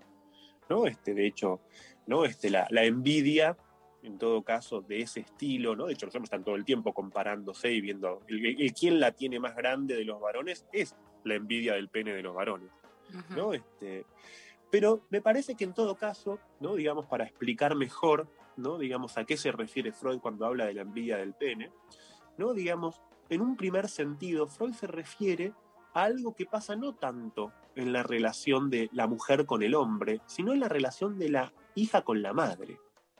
¿No? O sea, para Freud la envidia del pene no tiene que ver con algo relacionado con, por decirlo así, la relación sexual adulta, sino con algo que es específico de la relación de la niña con la madre y diría, ¿no? Digamos, a partir de la suposición de que la madre sí tendría un pene, ¿no? Digamos, o sea, es un punto, por decirlo así, más complicado que pensar que las mujeres quieren tener el pene del hombre. ¿no? En la teoría de Freud, la envidia del pene nombra, ¿no? digamos, ese momento mítico, porque no es que esto ocurra siempre, ¿no? digamos, no sé, quiero decir, no se explicita, ¿no? digamos, es una construcción psíquica, para situar ese momento en que la niña ¿no? descubre que su madre no tiene pene, ¿no? porque inicialmente, ¿no? digamos, los niños suelen creer que todos los seres humanos y hasta a veces no solo los seres humanos, sino también los animales tienen pene. ¿No? Digamos, yo recuerdo una anécdota muy graciosa que me contaba una amiga, ¿no? Este, cuando ella salía de, salía de bañarse, ¿no? Y entonces, ¿no? La, la hija le dice, ¿no? Digamos, te vi, le dice, ¿no? Y entonces ella le dice, ¿qué viste? ¿No? Y la nena le responde, te vi el pito que no tenés. ¿No? O sea, en vez de decirle vi que no tenés pito, ¿no? Digamos, ¿no? Digamos, los niños siempre más cerca del inconsciente, ¿no? Que los adultos, la niña no le dice, vi que no tenés pito, ¿no? Le dice, vi el pito que no tenés. O sea, en ese punto, ¿no? Digamos, lo que nombra para Freud en un primer sentido la expresión envidia del pene es un descubrimiento que se da dentro de la relación madre-hija, donde la hija, por decirlo así, ¿no? Digamos, modifica la relación con su madre y entonces no es que esa envidia quiere decir que envidia a la madre, sino que justamente, ¿no? digamos, la relación con la madre ya no va a ser a través de solamente una identificación. Yo lo diría de esta forma. Lo que Freud está explicando en este punto es que los varones, ¿no? digamos, tienen una relación para crecer, o el modo en que los varones se virilizan, es principalmente a través de ir adquiriendo identificaciones. ¿no? Digamos, una mujer tiene que descubrirse a sí misma como mujer para poder justamente feminizarse. Esta es una, en definitiva, lo que yo planteo, a pesar de que justamente, ¿no? digamos, si nos remitimos a esa obra tan importante que es la de Simón de Beauvoir, ¿no? cuando Simón de Beauvoir dice, ¿no? digamos, a pesar de las críticas que le hace a Freud, ¿no? digamos, Freud está diciendo algo muy similar cuando dice ¿no? que una mujer, ¿no? digamos, se hace mujer. ¿No? Mientras que los varones, para ser varones, de alguna forma tienen que recurrir o tienen más a la mano, ¿no? como decirlo así, el camino que masculiniza es más simple, ¿no? digamos, en el camino que lleva a la feminidad, ¿no? digamos, no alcanza con que una niña haga de mujer, sino que además tiene que descubrirse como tal. ¿no? Esto es, no le alcanza, ¿no? Digamos, los varones pueden jugar, por decirlo de una forma más sencilla, ¿no? Digamos, lo- que los varones se masculinicen a través de identificaciones es que alcanza con que actúen de varones, ¿no? Digamos, actuarán ciertos roles más o menos conformistas, expectativas sociales y demás, pero lo cierto es que si nos vamos a un ejemplo clásico, ¿no? y de alguna forma estereotipado también, pero que es didáctico, ¿no? digamos, de alguna forma, no alcanza con que una niña juegue a la mamá para que eso la feminice. ¿No? Será una niña jugando a la mamá. Se puede ser una niña que juega a la mamá durante toda la vida. ¿no? Digamos, es muy distinto descubrirse como mujer para una mujer. ¿no? Entonces, para, para Freud, ¿no? digamos, esa envidia no tiene que ver con que la niña entonces, ya dije, no envidia el pene del hombre, tampoco es que envidia a la madre, aunque un poco sí. ¿En qué punto? En el punto en que, ¿no? digamos, descubre a través de la madre que no hay referente para lo femenino y que ese es un camino más singular, que ese es un camino más propio, que en última instancia, quizás, en el mejor de los casos, encontrará en su madre una interlocutora, pero no alguien que le va a saber decir a ciencia cierta qué es lo que hay que hacer. Entonces, en ese sentido, ¿no? digamos, en esta primera como acepción, fíjense que la envidia del pene no es lo que ordinariamente creemos, ¿no? Digamos, sino que para Freud en un primer nivel la envidia del pene es una forma de nombrar una coordenada que es específica, ¿no? Digamos, de la subjetivación femenina que lo traduciría ahora más didácticamente en estos términos es como es un camino más difícil, ¿no? Digamos, tienen el camino más difícil. Después, en un segundo nivel, ¿no? Este, diría, Freud ubica que esa envidia del pene sí tiene un correlato en la vida amorosa y que tiene que ver justamente por ese carácter más singular que es el del descubrirse como mujer, lleva a cierto desvalimiento.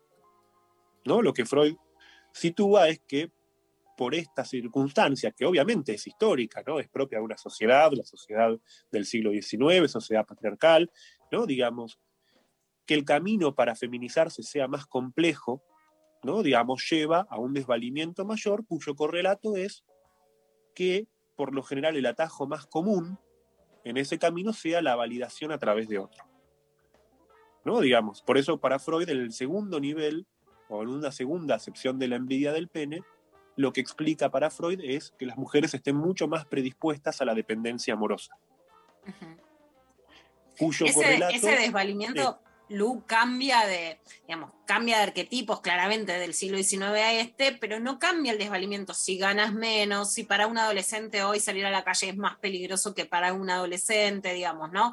Hay una posición que puede ser más proclive a, a, tener la necesidad de ser cuidada, que digamos que es cuestionada hoy esa diferencia, pero que no cambia radicalmente ¿no? La, la vulnerabilidad mayor en las chicas que en los chicos.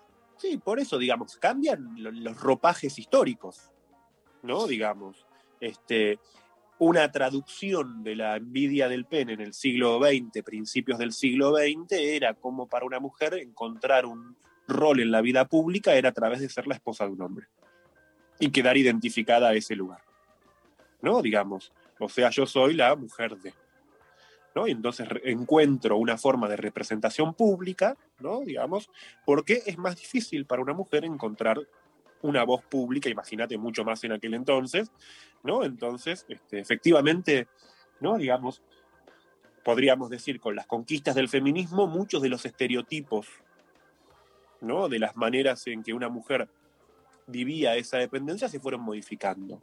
No sé si se los puede eliminar o se los terminó de eliminar, ¿no? Porque como creo que si entiendo lo que vos decís, Lu, es como que se van desplazando históricamente.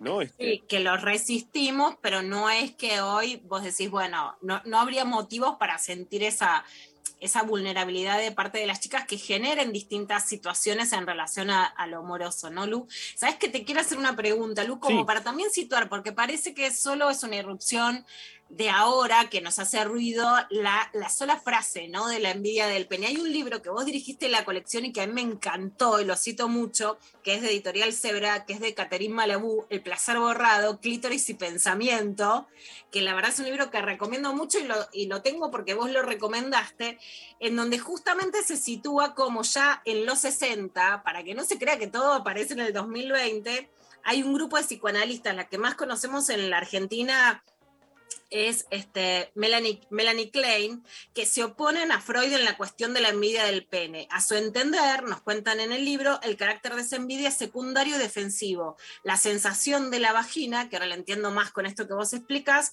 es contemporánea del deseo clitoridiano, porque todo el libro se basa en defender la idea del clítoris, y existe muy tempranamente en la niña y no se reduce a la pasividad de la espera del varón, ¿no? Lo que es importante, Lu, que en psicoanálisis esto es debatido hace ya casi un siglo, ¿no? De feministas que desde Francia y desde Argentina vienen a decir, bueno, esto de Freud, ojo con esto. Sí, absolutamente. Este es un tema de, muy larga, de muy larga data, incluso hasta desde los orígenes ¿no? del, psicoanálisis. Está, plan- está- debatido esto. ¿no? Este, creo que este, sí lo que siempre retornó, digamos, hoy lo hablamos en este espacio porque, digamos, creo que sobre todo esta noción, que era una noción técnica que por lo general conversábamos dentro de los espacios teóricos del psicoanálisis, ¿no? con cierta visibilización, se volvió ya un, término más público, por decirlo así, como suele ocurrir cuando los términos se vuelven públicos, ¿no? Digamos, este, el sentido original que tienen queda muchas veces perdido, ¿no? En un sentido más, por decirlo así, literal, ¿no? Se pierde como el, el verdadero significado de la expresión y parece que quiere decir algo. Ahora, mencionando esto que vos traes en este libro, que es muy, muy interesante, ¿no? Este clítoris y pensamiento, ¿no? Digamos, hay un punto que yo creo que no, no es del todo justo con Freud lo que plantea la autora, ¿no? Porque creo que lo que, lo que ella trata de ubicar, ¿no? Este, es el punto en el que Freud habría privilegiado, ¿no? Digamos, una parte del cuerpo de la mujer para hacer un equivalente del pene del varón. Esto es, la frase de Freud es cuando Freud dice que el clítoris en la mujer es como un pequeño pene, ¿no? Digamos. Este, yo creo que lo que, de vuelta, ¿no? El poder de los términos es como uno puede entender literalmente la frase y creer que Freud está diciendo que entonces quiere hacer equivalentes los cuerpos, ¿no? Este, de la mujer y del hombre, ¿no? Pero en realidad lo que Freud dice es más complejo. Porque lo que Freud plantea en este punto es que por lo general los varones, no es que Freud está afirmando por la positiva que el clítoris sea un pene pequeño, sino que lo que Freud dice es que cuando vamos al cuerpo de la mujer a tratar de ubicar un órgano que sea el órgano del goce, ¿no? Por lo general lo que encontramos son suposiciones que hacen equivalente el cuerpo de la mujer al del hombre. Por eso para Freud la idea central es que hay algo de la relación de la mujer con la satisfacción, Con el goce, que no es, es este, es este, es este, es este, ¿no? Digamos, o es el clítoris, o es la vagina, o es el ano, o son los pechos, o sea, no, digamos, en ese punto, ¿no? Para, para Freud la idea es mucho más potente, ¿no? Este, y yo creo que esto lo entendió muy bien una psicoanalista que se llama Luz Irigaray, cuando ella habla del dos del sexo, ¿no? El sexo que no es uno, dice, ¿no? Porque ella, ¿no? Dice, hay algo de que los órganos del sexo en la mujer se multiplican, lo cual quiere decir que no hay ninguno que sea por sí mismo o que reclame la equivalencia de lo que es el pene en el varón. ¿No? Digamos. Y yo creo que eso muestra, me parece, y ahí, ¿no? Leído, me parece, es. Irigaray me parece que tiene una lectura más, más, más interesante en el sentido de que su espíritu es más freudiano, quizás. Creo que lo que logra, ¿no? Digamos, es de alguna manera correr ¿no? digamos, lo que es más propio del pensamiento fálico o falocéntrico, que es decir, bueno, si no es el pene o, el clítoris no es un pene pequeño, entonces es un órgano independiente que funciona así o así o así, pero sin embargo el razonamiento sigue siendo que tiene que ser uno. Y yo creo que ahí está el, el problema, ¿no? Digamos, cuando se trata de fijar el goce, por decirlo así, ¿no? Digamos, en un solo órgano. Y me parece que, digamos, si hay algo más interesante, y creo que yo también más, más, más cercano, me parece, a la experiencia del análisis, es que en definitiva, ¿no? Digamos, es raro escuchar varones que, por ejemplo, ¿no? En última instancia, su máxima realización sexual no pase por el genital, ¿no? Digamos. Ahora, en las mujeres hay una sexualidad que es más diversa, ¿no? Y que es más lúdica incluso, ¿no? Digamos que lo que les gusta en una relación es distinto de lo que les gusta en otras, ¿no? Digamos que tienen una sexualidad más móvil, ¿no? Y en ese punto, ¿no? Creo que, ¿no? Me parece que, que, volviendo al espíritu de la idea freudiana, ¿no? Es que, es que no hay una matriz, por decirlo así, o un camino específico para la sexualidad femenina, sino que cada mujer encuentra su relación con la sexualidad, descubre su propia sexualidad, ¿no? Digamos, y es cierto, lo diría de esta forma, ¿no? Los varones tenemos una sexualidad mucho más ordenada, encaminada, ¿no? Digamos, más, más fácilmente reducible a la sexología, ¿no? Mientras que, digamos, en las mujeres hay algo más, más diverso, ¿no? Que a mí me preocupa, me preocupa, no me preocupa, no, no, en realidad no es una preocupación en el sentido estricto, ¿no? Pero sí me parece llamativo, ¿no? Como me pregunto, más bien diría, si hay- no hay un empuje actual, ¿no? Como de cierta recuperación de la sexología, que por momentos me parece que termina siendo como un poco este, entorpecedora del camino para cada mujer de descubrir su propia sexualidad. ¿No? Como si de repente, ¿no? Digamos, surgieran de vuelta, ¿no? Como al estilo de los 60, los manuales, ¿no? De, bueno, entonces esto se toca así, esto se hace así, esto hay que hacerlo así, ¿no? Como, y entonces, no sé, Hace ¿no? ya Digamos, muchos años, con el auge de, de Rampolla, ¿no? Y de los tutoriales para hacer sexo oral, etcétera, hicimos una etapa en las 12 que era putilísima, ¿no? O sea, tenés que hacer esto para gustar, que ahora recogen más temas de género, pero es cierto que es como, bueno, va por acá. Sí, como que termina siendo como, fíjate que no hay, no hay, este, no, digamos, equivalentes de eso para los varones, ¿no? No, no creo que por No, una es que, cuestión es que de en realidad no son dirigidas a Porque- mujeres. Por ejemplo, Rampolla no estaba dirigida a mujeres. Lo que pasa es que los varones no lo escuchan.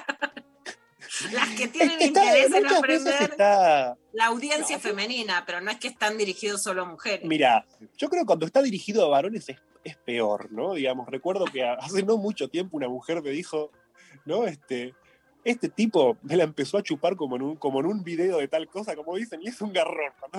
Como cuando el tipo- porque, si, si hay, porque si hay tutorial y el varón te coge con tutorial, ¿no? Es como se nota, ¿no? Digamos, Tenemos un, que se un gran debate acá. Lo que ha incorporado el porno es el sexo oral y van acá, no sé si se anima a pero van y bueno, esto es lo que hay que hacer y aprendieron que hay que hacerlo y después te lo muestran de cualquier manera. Todas las series, Lu, te muestran ahora que hay mucho sexo oral a mujeres en bares de parada y acá yo digo, insisto, que nunca lo vi en la vida real, pero ahora te lo muestran. Te van a agarrar en un bar y te van a querer subir ahora de tanto verlo en las series. No nos quieren, no nos quieren dejar sacar el tapaboca en la calle, pero como en los bares está todo bien, eh, mínimo quiero eso, la verdad. Eh, Ahora, lo mínimo que Me pido. resulta incómodo, ¿eh? Se ve que ya estoy grande, me resulta un No, poco es incómodo. incomodísimo. Mirá sexo vida, mirá. Lo que te dicen es que lo que quieren las mujeres es sexo oral en los bares. No sé. No, Yo no sé qué pasó. queremos comodidad también, además. Bueno, si les parece, vamos a, a seguir en una Sí. próxima oportunidad hablando de, estas diferencias en torno a, a- a lo que es la sexualidad masculina y femenina desde la perspectiva de Freud. Le agradecemos a Olivia su, su- su comentario, ¿no? Digamos, vamos a hacer un poquito de divulgación de algunos conceptos de psicoanálisis. Y este. Bueno, no me voy a quedar pensando en esto de. Me, me- me quedo- me quedé inquieto con esto de subir, subir. Hay que subirse encima un banquito. no, hay que, hay que arreglárselas. Como, no sé. No, no, pero por eso digo que cuando quieren hacer así se hace a los varones, después lo, te lo muestran de maneras que no suceden en la vida real. Andás a ver, después vamos a hacer, van a hacer desastre con tal de imitarlo. Me quedo con esto que decís, Luz, si te parece, lo podemos retomar en una próxima ocasión, la cuestión de los efectos en los varones de ver porno. ¿No? Digamos, ¿qué, qué, qué, construye, qué, ideal del sexo construye para los varones el ver porno? Porque esto está muy presente en la consulta clínica, ¿no? De ese modelo o esa matriz, ¿no? Que es, además, cuando un varón, si encima es un poquito obsesivo, ¿no? Digamos, tiene que coger con esa forma, digamos, este, por decirlo así, cumplir con la demanda de sexo que es el, el- lo antierótico, ¿no? Digamos, o sea, vamos, vamos a volver sobre eso, me gustó. Dale, Me, me gusta. Bueno, gracias Luciano Lutelo. Pasó por Besito. intempestivo. eh, besos. Nos vamos a la pausa escuchando este temón de eh, Los Redondos. Maldición. Va a ser un día hermoso.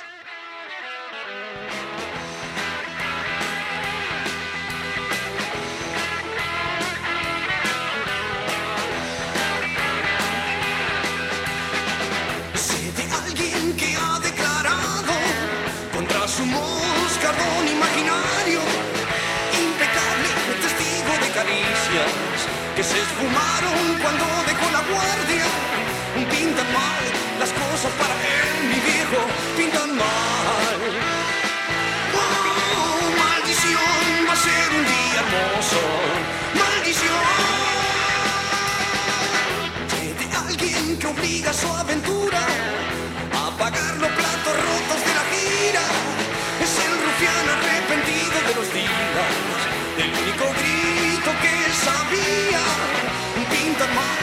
las cosas para él, mi viejo, pintan mal. Wow, maldición, va a ser un día hermoso.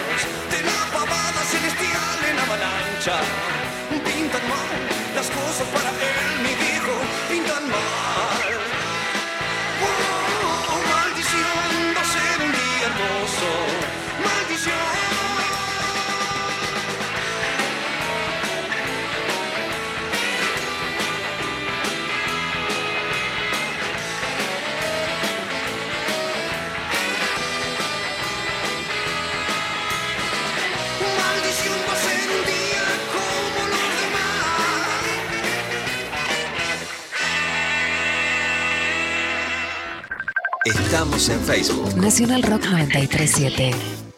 Y la saludamos a Adriana Bravo, ella es eh, miembro de la comisión directiva de Boca, ella es presidenta del Departamento de Inclusión e Igualdad. La pelota ya está rodando.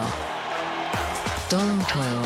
Un grito de gol que se sostiene en el aire. muy importante que estemos, de que en cada uno de los espacios haya mujeres, que cada una de nosotras ocupemos espacios no solamente administrativos, sino también de poder. Todo en juego. En juego. Domingos, de 12 a 14. Con Nato Maderna y Santi Lucía. Entonces, estas cosas van cambiando y, y se van se va notando la diferencia eh, en cada uno de los sectores del club que en los que estamos trabajando eh, en los lugares donde hay mujeres. Todo en juego por 937 Nacional Rock. Hace la tuya.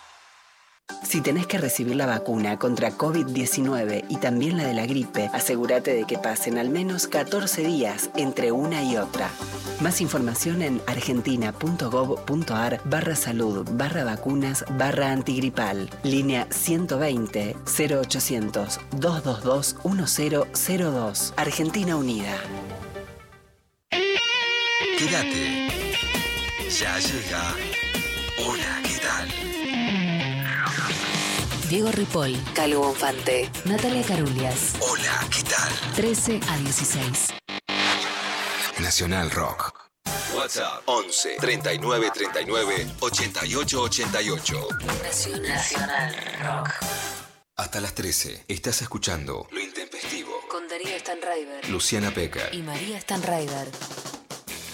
Bueno, últimos minutos del día de la fecha. Escuchamos audios de la People. A ver, Buen día, chiques lindes. Eh, con la envidia me pasa algo tremendo y es que eh, envidio a todo el mundo, porque yo no tengo la capacidad de, de realizar cosas. Entonces cualquiera que hace algo ya se merece mi envidia. Y eso me lleva a envidiar a gente que hace cosas horribles, pero que las muestra igual y se siente orgulloso de sus, de sus mediocridades. Yo soy tan autoexigente que, que no puedo llevar a cabo ningún, ningún proyecto, entonces envidio a todos los mediocres. Es, terrible eso, envidiar a los mediocres. Eh, me, me siento eh, interpelada por este audio, la verdad. Bueno, hay, que- hay que hacer, hay que hacer, por favor. Menos autoexigencia y más aceimiento. Ay, qué difícil. Eh, totalmente. Otro audio, a ver. Buen día, chiques. Envidia no solo sentir, pero la vez que sentí fuerte una envidia fue cuando un amigo me trajo a mi casa un motorhome. Él se fue un, más de un año al sur y nada, me dio envidia. Dije, tengo que estar en esta. Al año se le rompió la casa por un árbol en una tormenta que atravesó su casa y dije, no, no puedo estar en esta. Y después me di cuenta que soy sedentario por ser canabicultor. Me encanta. Me encanta más, sería algo que envidiaría completamente tener un motorhome y que después no podría, pero como que veo a la gente, o sea, soy muy como permeable, veo a la gente y digo, tiene la re posta, re por acá, es re así. Ay, sí. Ahora a mí me aparecen en TikTok muchos videos de personas que, que se compran eh, eh, tipo colectivos o cosas que viejas y las reforman todos y se hacen sus motorhomes y las ponen, pero pero con una todas cosas, una estética como muy cool y, y todo muy hermoso, escandinavo y viste como toda esa cosa de coolness y, y te muestran cómo viajan por el mundo y son felices y digo, ay Dios, qué envidia. Y después Era pienso, así. Sí, y después pienso, nada, mejor no. Soy como el oyente. No, no, quiero sedentarismo. Bueno, em, gracias a todos por sus mensajes. Les comentamos eh, la ganadora, Janina, que nos mandó el siguiente mensaje por WhatsApp, eh, que dice, tengo insomnio y me da envidia a la gente que duerme bien. Para manejarlo, hago una lista mental de cosas que me envidian a mí como cualquier, como cualquier cosa y nada me cae mal, no tengo resacas fuertes ni dolores menstruales, tampoco tengo tendencia a engordar, envidia en giles, besos. Me encanta, voy a empezar a aplicarlo, eh. ¿A vos Cada que vez te que gusta la lista? Este- o sea, no es solo lo que una envidia, sino hacer la lista de lo que me envidiarán a mí, toma Claro, o sea, en ese momento que te ves muy envidioso de otro, decís, ah, ¿sabes qué? Pero todo esto me podrían envidiar a mí, y ahí te la Veo subí. muy rubi, rubichula esa, esa propuesta de la lista, la lista de lo que me pueden envidiar a mí. Total, totalmente. Bueno, Janina ganadora para las entradas eh, para ir a ver Imprenteros, dirigida por Lorena Vega en el Teatro Timbre 4. Gracias a eh, toda la producción, Eva Díaz, Mariana Collante, Lali Rombolá, Pablo González. Eh, Un beso enorme a todos. Gracias al chino y Nazarena por estar hoy operando técnicamente. Nos reencontramos mañana, viernes, con Rechimusi y mucho humor eh, sobre todas las cosas para terminar bien arriba de la semana. Eh, chau, Lula. Nos vemos el lunes. Mua. Beso enorme hasta mañana. Nos vamos eh, escuchando, conociendo Rusia. Se me hizo tarde. Adiós, gente. Hasta luego.